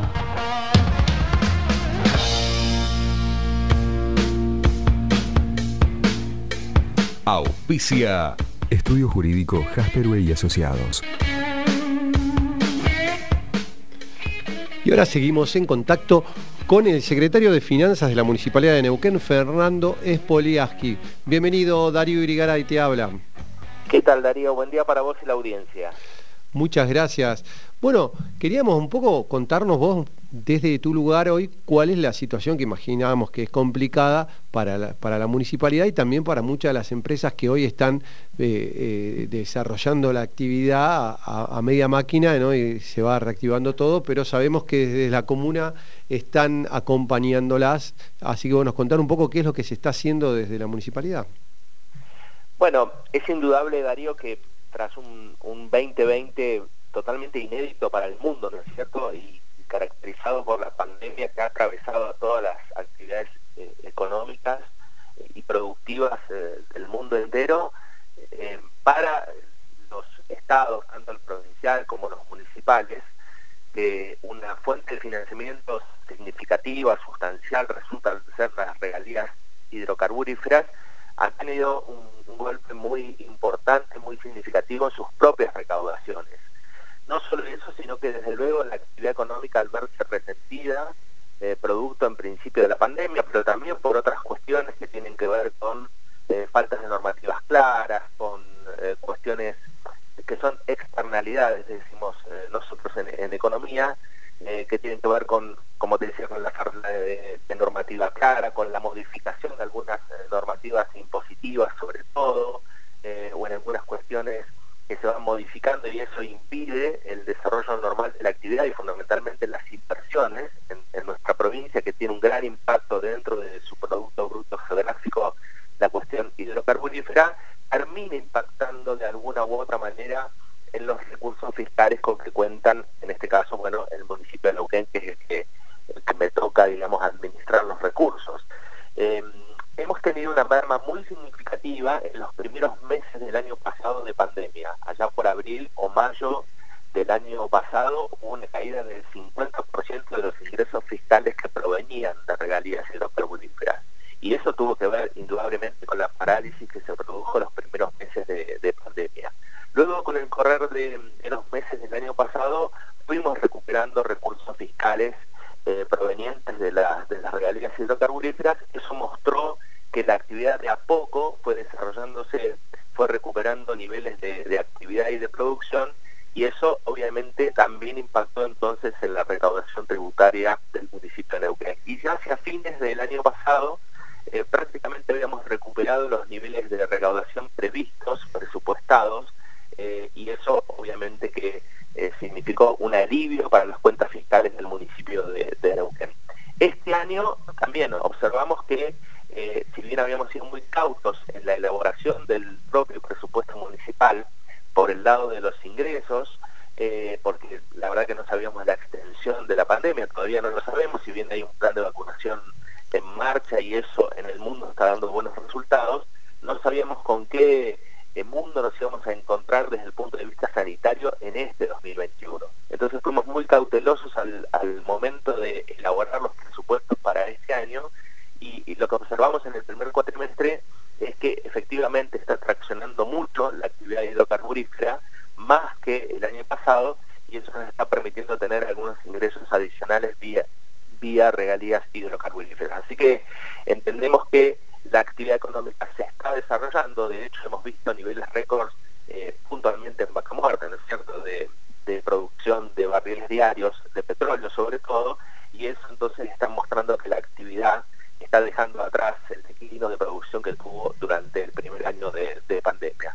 Desde luego desde el Estado municipal acompañamos todas las políticas de desarrollo económico porque eso en definitiva implica el propio desarrollo económico de la ciudad, ¿no? Genera recursos extraordinarios que pueden ser volcados luego a la obra pública y al sostenimiento de los servicios de la ciudad y en definitiva es incrementar la infraestructura que tiene la propia ciudad de Neuquén que es uno de los pilares básicos, ¿no es cierto?, de cualquier actividad económica, pero en particular en los hidrocarburos que tienen tanta importancia en nuestra provincia, el desarrollo de la infraestructura es muy, muy importante. Bien, y obviamente, bueno, eh, eh, es este, prometedor un poco el panorama que nos estás contando, eh, que se va acomodando. a pesar de eso, sabemos que hoy hay empresas que todavía no logran retomar la totalidad de las de, sus tareas que venían desarrollando, sus niveles de facturación. Sabemos que desde la municipalidad han implementado algunos beneficios. Contanos un poco hoy qué, está haciendo la, municipalidad en este sentido. Bueno, eh, hay que acompañar, por supuesto, todos los sectores que, eh, como bien decís, no han logrado todavía recuperar los niveles de facturación que han tenido pre-pandemia. Esto va a llevar un tiempo. Eh, en la medida que logremos superar la crisis sanitaria lo antes posible, vamos a retomar los niveles de actividad que teníamos. Los grados de apertura de la economía también van dependiendo mucho de la evolución epidemiológica, ¿no es cierto? Así que desde el municipio lo que hemos ido es acompañando con exhibiciones, con, donaciones en algunos casos de tributos locales, eh, y eh, eso ha permitido que en determinadas, eh, sobre todo pequeñas y medianas empresas, porque pensemos Darío que la digamos el, el, nivel del tributo local, municipal, dentro de la estructura de costos de una empresa de servicios petroleros, ni hablar de las operadoras, resulta ser muy pequeño respecto de los tributos nacionales, los tributos provinciales y otras eh, cuestiones que tienen que ver con el costo de esas empresas. Entonces, la incidencia de lo que podemos hacer dentro de las potestades eh, tributarias municipales resulta ser pequeña, pero desde luego todo es bien es bienvenido en una situación de crisis como la que eh, la pandemia ha puesto al mundo, ¿no? Así que hemos avanzado con eh, como te decía, con cuestiones de exhibiciones en algunos casos de eh, patentes, de condonaciones en el caso de algunas deudas que eran muy significativas, planes de facilidades de pago de hasta 48 cuotas, prórrogas en los vencimientos, suspensiones de las ejecuciones fiscales en algunos meses del año pasado. Es decir, desde el Estado municipal la instrucción del intendente Mariano Gallo ha sido muy clara eh, en el sentido de acompañar a todos los sectores económicos y productivos de la ciudad de Neuquén. Y eso hemos hecho siempre hay que ser muy criterioso y cuidadoso porque el recurso es, escaso siempre, ¿no es cierto? Entonces, para mantener el equilibrio fiscal de las cuentas, que el municipio de Neuquén lo tiene, hay que ser criterioso en, dónde ayuda uno, en, qué y eh, en, la cuantía, ¿no es cierto? Así que, y que llegue a donde tiene que llegar.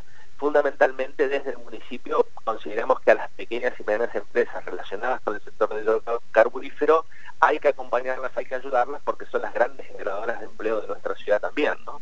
Así que en ese, en ese sentido estamos trabajando. Fernando, muchísimas gracias por el contacto y toda la, información que nos has brindado. No, gracias a ustedes, Darío, por, por el contacto. Un abrazo. Estábamos en contacto con el secretario de Finanzas de la Municipalidad de Neuquén, Fernando Spoliaski. Vaca Muerta News, Radio. Seguimos después de este tema que compartimos. Vamos a estar en contacto y vamos a estar hablando con Marcelo Volonté de AFS Servicios. Bienvenido, Darío y te habla. Hola Daniel, ¿cómo estás? Buen día. Muy bien, gracias por el contacto. bueno, Marcelo, ¿desde dónde nos estás hablando en este momento? Eh, estoy en Plaza Winkle, en este momento estoy en Plaza Winkle. Plaza Winkle, ahí donde tenés eh, tu, tu consultor y bueno, tu empresa de servicios. Exactamente, nosotros tenemos base eh, acá y, bueno, y acá nos movemos ah, por toda el, área petrolera, incluso trabajamos este, eh, hasta en Comodoro, abarcamos un, espectro bastante amplio en cuanto a zona geográfica. Contanos, contanos un poco a qué se dedica AFS Consultora y Servicios. Bueno, eh, AFS es este, una consultora que se dedica eh, al el rubro de seguridad e higiene, eh, pero con una fuerte orientación hacia lo que es protección contra incendios. Nosotros en materia de protección contra incendios eh, abarcamos toda la cadena, desde la ingeniería de sistemas contra incendios de todo tipo, este, hasta pasando por la obra y posteriormente el mantenimiento, ¿no? si fuese necesario. Eh, así que ese es nuestro fuerte, de todos modos este, desempeñamos actividades dentro de lo que es seguridad e higiene eh, en todo, todo el espectro, la seguridad e higiene, eh, análisis de riesgo, análisis de riesgos cualitativos, cuantitativos, y bueno, y servicios este, de asesoramiento también. Bien, y en este caso, eh, para los que nos están escuchando, eh, Plaza Wíngulo está a 100 kilómetros de la capital neuquina, ustedes están ahí a, menos de 100 kilómetros de Añelo, el corazón de Vaca Muerta, están en un lugar estratégico donde también participan muchas empresas eh, del sector. Eh, sé que participás dentro de, la Cámara Saipan, no sé si en un momento fuiste presidente de la Cámara, hoy no sé qué, cargos estás ocupando o seguís como asociado. No, no, sigo, en este momento no, tengo un cargo en la comisión directiva, fui eh, dos periodos presidente de la Cámara, uno vicepresidente, eh, bueno, estoy, digamos, activo dentro de la Cámara como, como socio, este, así que bueno, en ese sentido tengo un recorrido este, bastante importante, por lo menos en, cantidad de años, ¿no? Y hoy, hoy CEIPA, junto a la Federación de Cámaras, está teniendo digamos, un rol cada vez más importante de esto de, ponerse firmes, de, tratar de trabajar en, torno a, poder sentarse en las mesas salariales que, siempre se llevan adelante y por ahí se, se hablan con las grandes operadoras y empresas de servicios, pero nunca participan. Eh, ¿Qué opinas al respecto? Bueno, mira, Darío, eh, eh, sí es, digamos, lo primero y me parece que lo más importante de destacar es la actividad que está llevando adelante CEIPA en cuanto a, volumen de asociados y, digamos, a volumen de actividad. ha tenido, digamos, una masa crítica importante y está trabajando muy bien en el contexto de la federación eh, y eso es muy importante, ¿no? que todas las cámaras estén eh, en algún punto tirando hacia el mismo lugar, que tengan un, objetivo en común, eso es fundamental para, para la actividad. Eh, respecto de la participación en la mesa salarial, nosotros cuando estábamos en la comisión hemos, nos han echado lisa y sanamente de reuniones en las que hemos participado. De alguna manera este, podemos decir a la fuerza. Y es una lucha que de la Cámara o, de los empresarios de, toda la vida porque en materia salarial como en materia de, muchas, te, diría de todos los temas donde se toman decisiones que terminan afectando a las empresas, eh, no tenemos ni voz ni voto.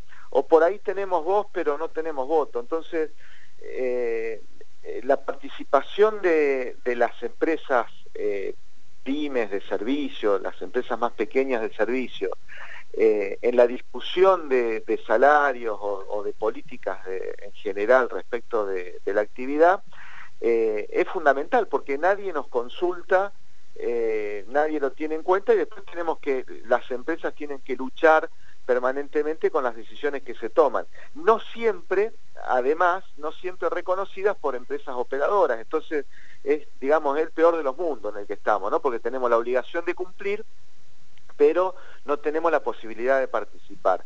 Eh, en su momento, el, argumento que, a nosotros se nos dio, y creo que es el argumento que se mantiene, eh, incluso habiendo hecho presentaciones ante el Ministerio de Trabajo de la Nación y demás, es que sientan en la mesa a los que tienen eh, mayor, entre comillas, yo no estoy de acuerdo con esto, pero es el argumento, digamos, de, las autoridades, a los que tienen mayor representatividad en cuanto a eh, cantidad de empleados y toman a las empresas operadoras o a las empresas de servicios especiales como referentes, pero en realidad eh, sumando a la gente nuestra, es decir, eh, toman a la empresa operadora como, como que paga sueldos de los contratistas, que eso es de alguna manera real en el sentido de que los, los contratistas trabajamos para las operadoras, pero no están, ese personal no está en cabeza de la operadora, sino está en cabeza de la empresa PYME.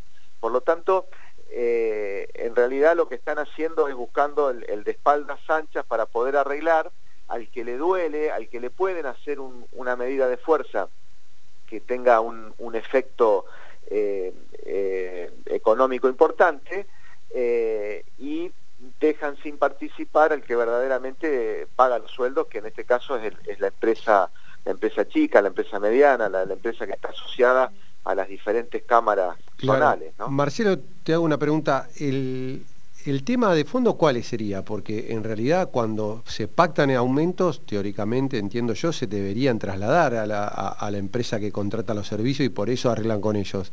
¿Esto en ocasiones no ocurre o se dilata? ¿Cuál es la situación que ocurre realmente? Mira, eh, son cíclicos, ¿no? Hay, momentos en que no ocurre. Ahora eh, tengo entendido, por lo menos en, mi experiencia de, eh, como empresa, está funcionando relativamente bien el, traslado, pero no necesariamente ese traslado se hace eh, al 100% del personal. Hay, un tema, eh, no sé si complejo, pero a lo mejor eh, no, no quiero aburrir por ahí a, quien está escuchando y, no está en el tema, pero hay un tema en el traslado de, los sueldos. Cuando vos estás a ver, cuando una empresa, en este caso una empresa de servicio, está, eh, tiene que abonar eh, sueldos este, de un sindicato, es toda la empresa, toda la gente que trabaja en la empresa la que cobra, eh, la que está agremiada. Pero a lo mejor no toda trabaja en forma directa con la operadora, porque hay quienes trabajan, empleados que trabajan de manera indirecta o que trabajan directamente, digamos, no entran a los yacimientos. Y generalmente ahí hay una falta de reconocimiento. Y esa falta de reconocimiento hace que eh, después nosotros tampoco podamos trasladarlo a costos. ¿no? Y, ahí o sea, empieza como a, la cosa... Tratando de, entender, si por ejemplo si aumenta, no sé, 15%, mm, y vos tenés servicios a esta empresa por el 15%, no te dejan aumentarle el 15%, te dice, no, eh, porque los, los, trabajadores que tienes afectados son 10. Sí, está bien, vos tenés 10 trabajadores, a ver, eh, más allá de los porcentajes, vos tenés 10 trabajadores afectados. Sobre esos 10 trabajadores afectados no hay ningún problema. Uno va recibiendo. Después, a ver, no hay ningún problema, ponemos comillas ahí y ya retomamos. Eh, ahora, los 5 que bueno lo tenés ingresando directamente, o los que son relevos, que van en forma parcial, o los que están afectados parcialmente, reciben eh, reconocimiento por parte de la operadora en forma parcial o no, o no reciben. Eh, pero vos tenés que pagar ese sueldo. Entonces está bueno que también puedas discutir si, si lo podés sostener a ese sueldo, si lo podés pagar. Ni hablar cuando llega el momento de, por algún motivo, tenés que reducir personal, indemnizaciones y demás.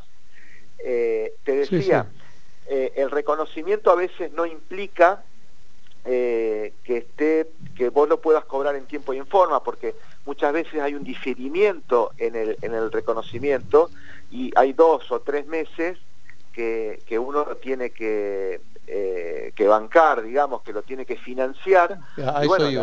Justamente el problema eh, de, las, de las pymes radica, este, entre otros, a la cuestión de financiación. No hay financiación genuina no hay una financiación razonable, independientemente que no hay en la Argentina, ¿no? Pero menos para las pymes, entonces vos te tenés que financiar con capital.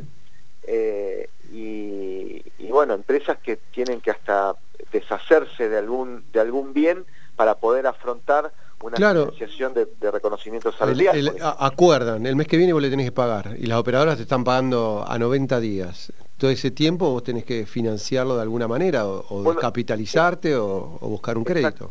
Exactamente, exactamente. Y, encima de esto no te reconocen todo, o sea, una parte. O sea que es bastante... Y bueno, y hay otros temas finos también de, la, lo que se llama eh, apropiación de, los, eh, digamos, del dinero para despidos, que en muchos casos esa apropiación eh, se va desfasando con el tiempo porque uno eh, van aumentando los sueldos y va aumentando la base de, salarial sobre la cual uno tiene que calcular las indemnizaciones.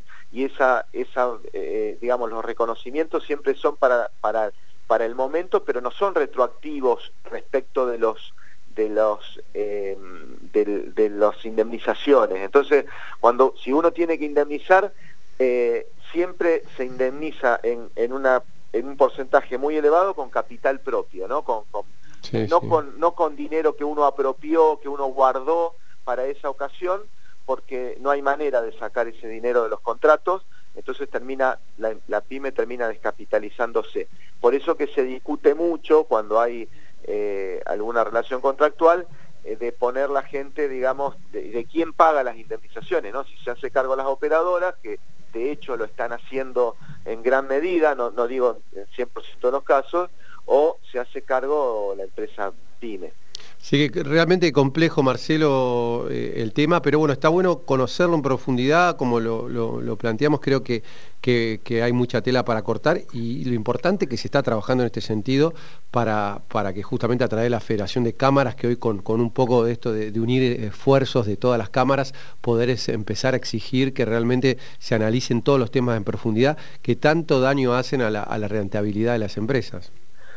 Sí, yo, yo yo quiero, si me permitís Darío, quiero volver a remarcar la actividad de las cámaras, que creo que es fundamental eh, eh, y, que es muy importante, eh, y que también es importante que nos, mantengamos como, como empresas y como cámaras juntos para poder este, lograr una masa crítica y para poder además entre todos buscarle alternativas que sean viables.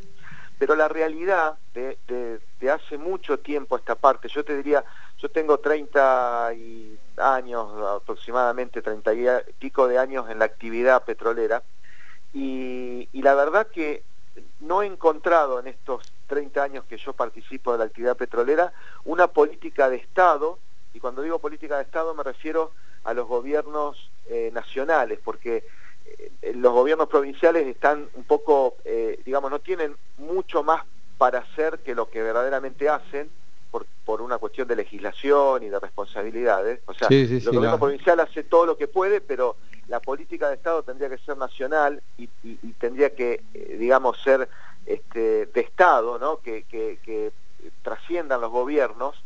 Eh, no hay una política pyme de Estado y no hay una política energética de Estado. Entonces, eh, por, ir al sector, ¿no? Entonces, en ese contexto, es muy difícil que una pyme pueda proyectar eh, y pueda trabajar. Estamos trabajando todo el tiempo con el día a día.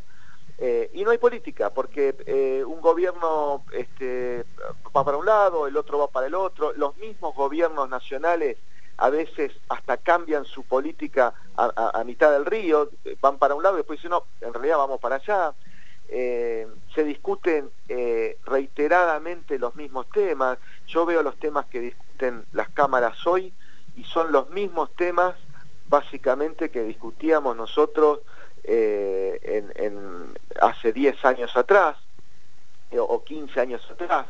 Eh, o yo ingresé a la Cámara Seipa en el año como, como asociado, en el año 97, 98, y, y si yo te va cambiando a lo sí, sí, pero, pero el tema central que se discute es el mismo. Sí, sí, uno, uno que viene siguiendo los temas eh, es, tal así como vos los decís, se vienen reiterando los temas, pero bueno, creo que, que esto de, de poder unirse creo que es el camino de que cada vez haya más fortaleza, ¿no? de, poder sentarse a negociar y exigir realmente que, que, haya un trato igualitario, ¿no? que, que, todos ganemos, ¿no? que, sea un negocio para todos y de la misma manera.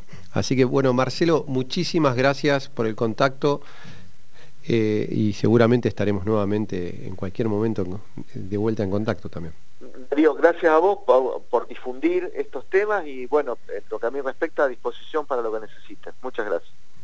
Estábamos en contacto con Marcelo Volonté de la firma AFS y también participante de la Cámara Seipa ahí en Plaza Winkle y toda la región. Vaca Muerta News, Radio. Seguimos con Vaca Muerta News Radio.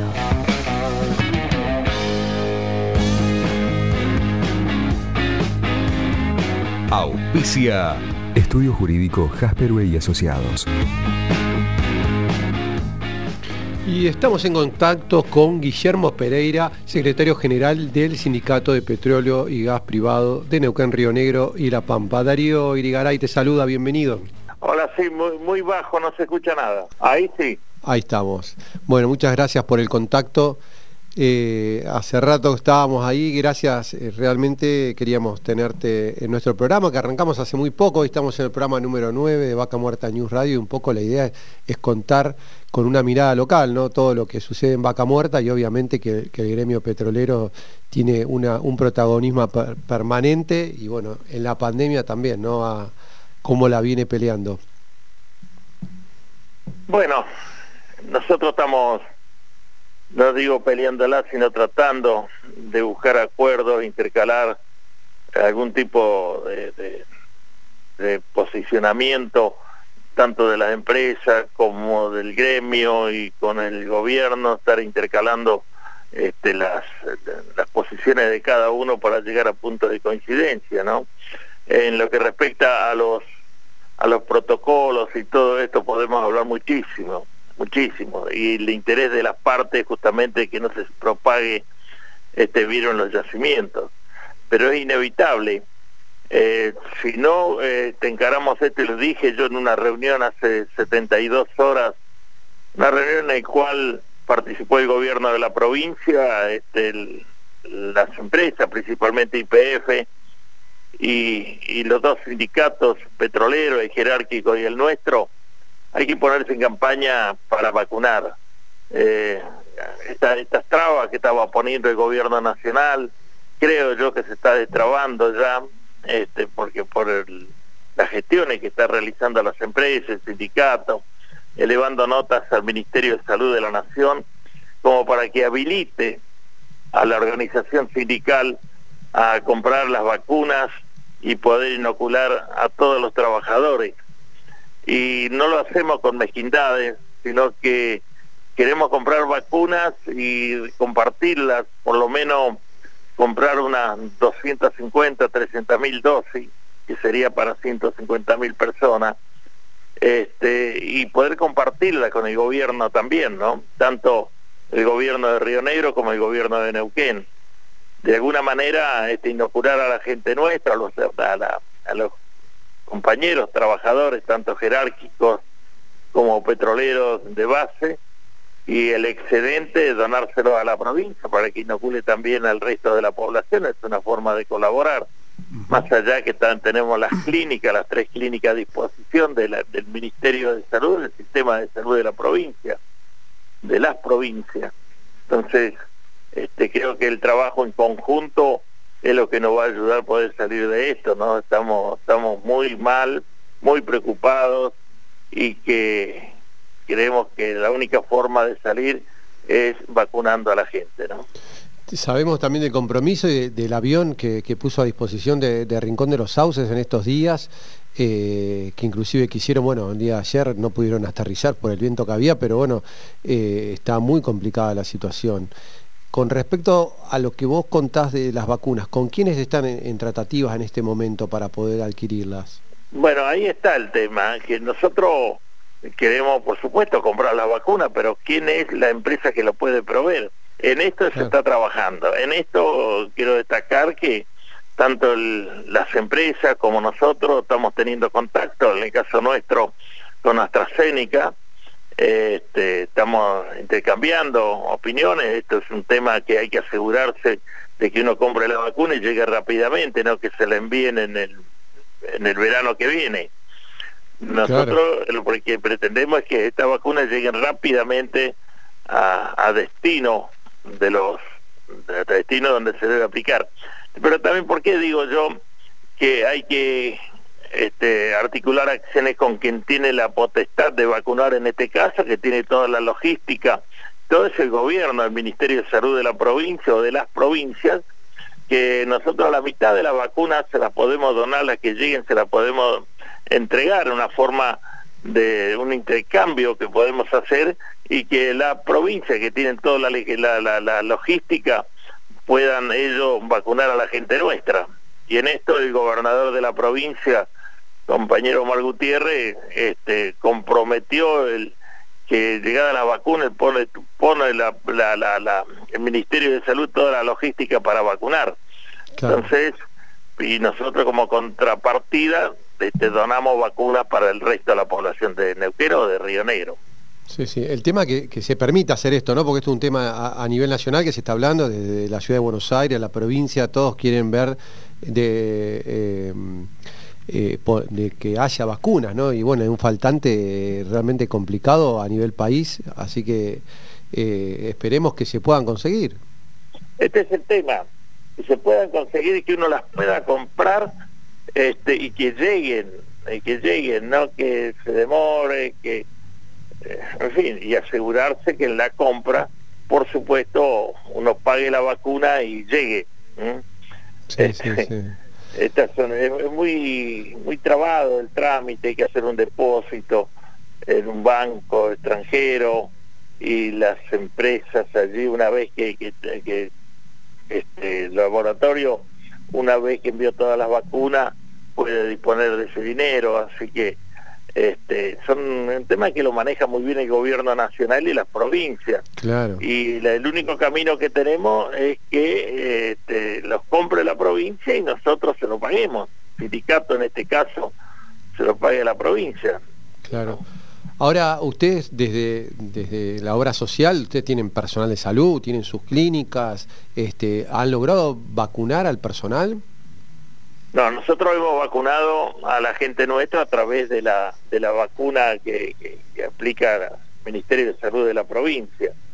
Eh, dando prioridad, por ejemplo, al personal de salud que está en, contacto permanente con, los enfermos de COVID.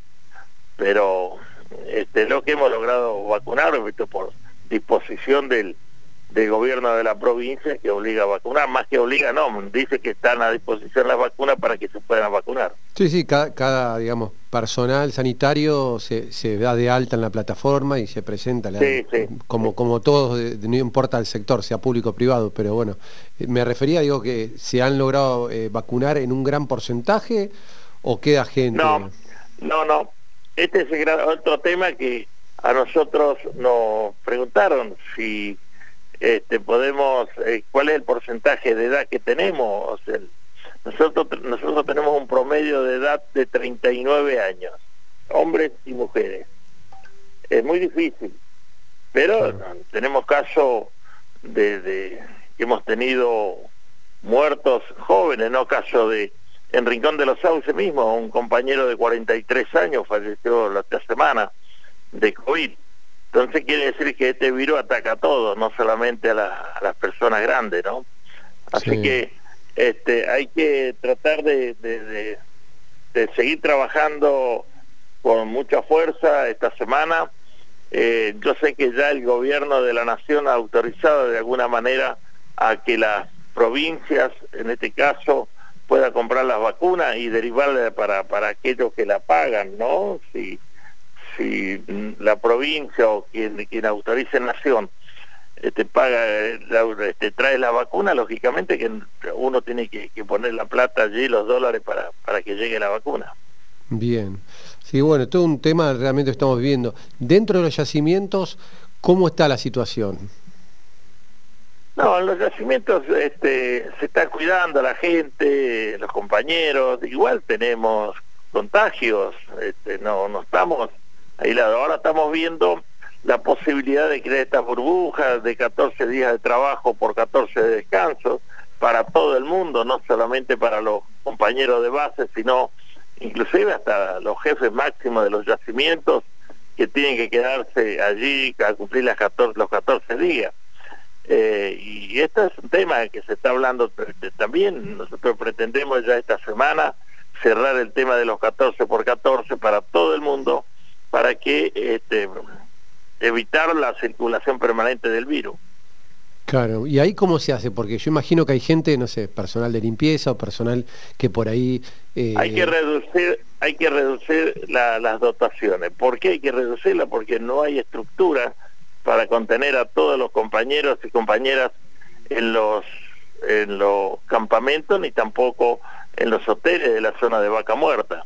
Claro. Así que este, hay que reducir las dotaciones, pero no queremos nosotros firmar otro 223 bis y todo esto, creo que esto es poner todo lo que debemos poner sin que los compañeros pierdan salario, ¿no? Porque si no, estamos con otro problema. Claro, porque el tema es que hoy, hoy todos los días eh, eh, viajan eh, desde distintos lugares de la provincia, inclusive desde Neuquén Capital hasta Nielo, viajan porque no hay capacidad para alojarlos y vuelven a noche a su hogar, un hogar donde su familia puede eh, también tener su vida y estar en contacto, entonces el riesgo es permanente, ¿no? que en algún momento uno se contagie y contagie a todo ese equipo por más que sea una burbuja. No, hay otra forma que hacer la burbuja.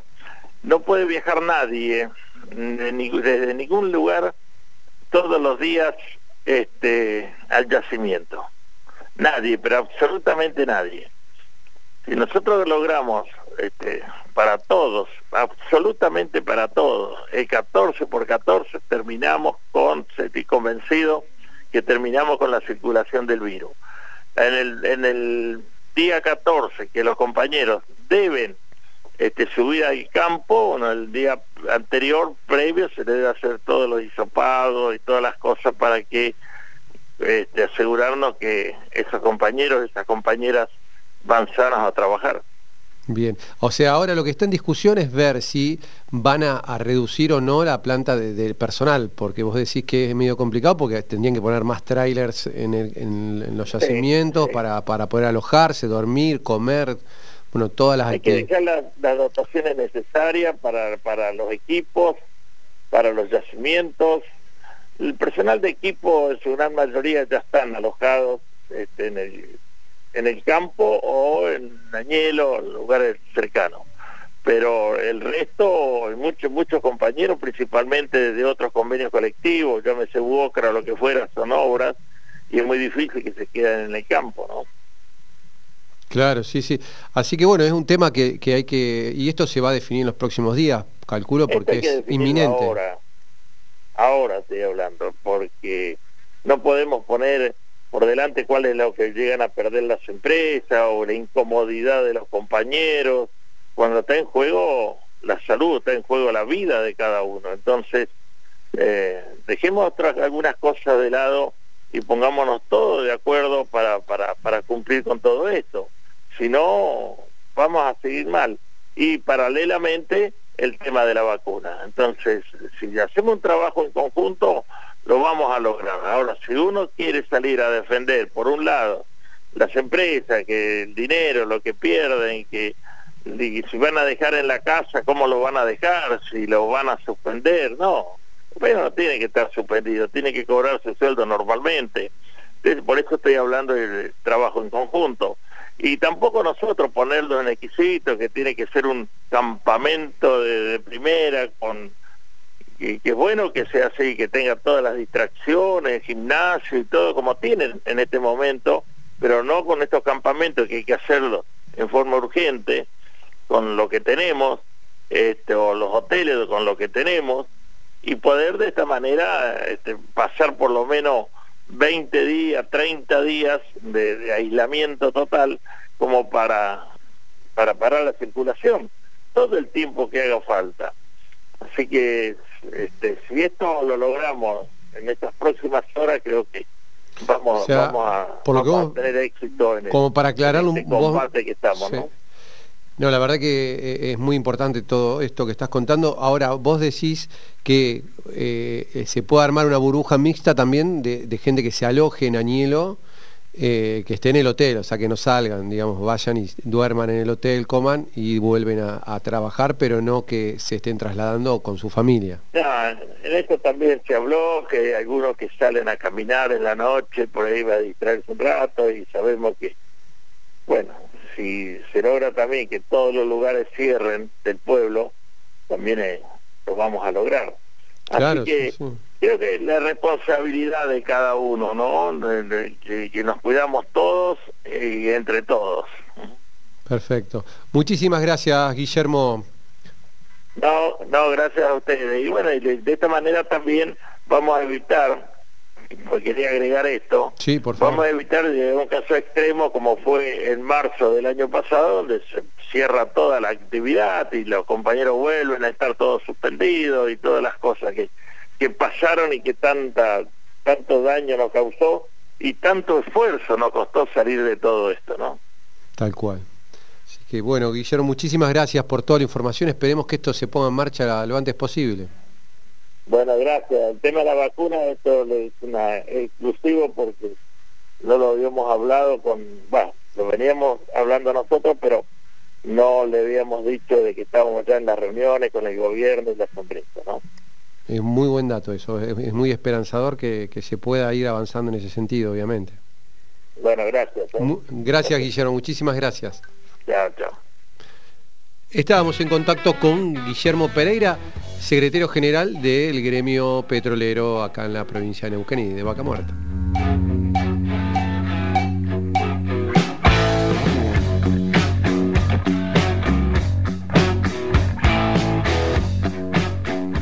Y llegamos al último bloque, se nos acabó, pero rapidísimo este programa hoy, la verdad que maravilloso eh, poder charlar con tanta gente interesante, la verdad que fue un día muy, muy lindo, eh, más que agradecido por toda la gente que hoy participó, todas las entrevistas que pudimos hacer y obviamente queremos agradecer a nuestro equipo de trabajo, ¿sí? ahí a Nico Naves que está en la producción y a Fernando Arriagada que está en la operación ahí con toda la magia que le hace ahí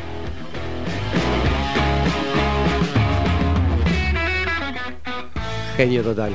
Bueno, como siempre les decimos, síganos en las redes sociales, pueden desde Facebook, Twitter, Instagram, LinkedIn, ahí tienen subido el resumen de noticias también, ya lo subimos en vivo en Instagram y obviamente todos los que nos quieran mandar alguna información para compartir, inclusive en las redes sociales, nos quieren mandar fotos, algún comentario, algunas preguntas, algún entrevistado que le interesaría que saquemos, lo pueden hacer a radio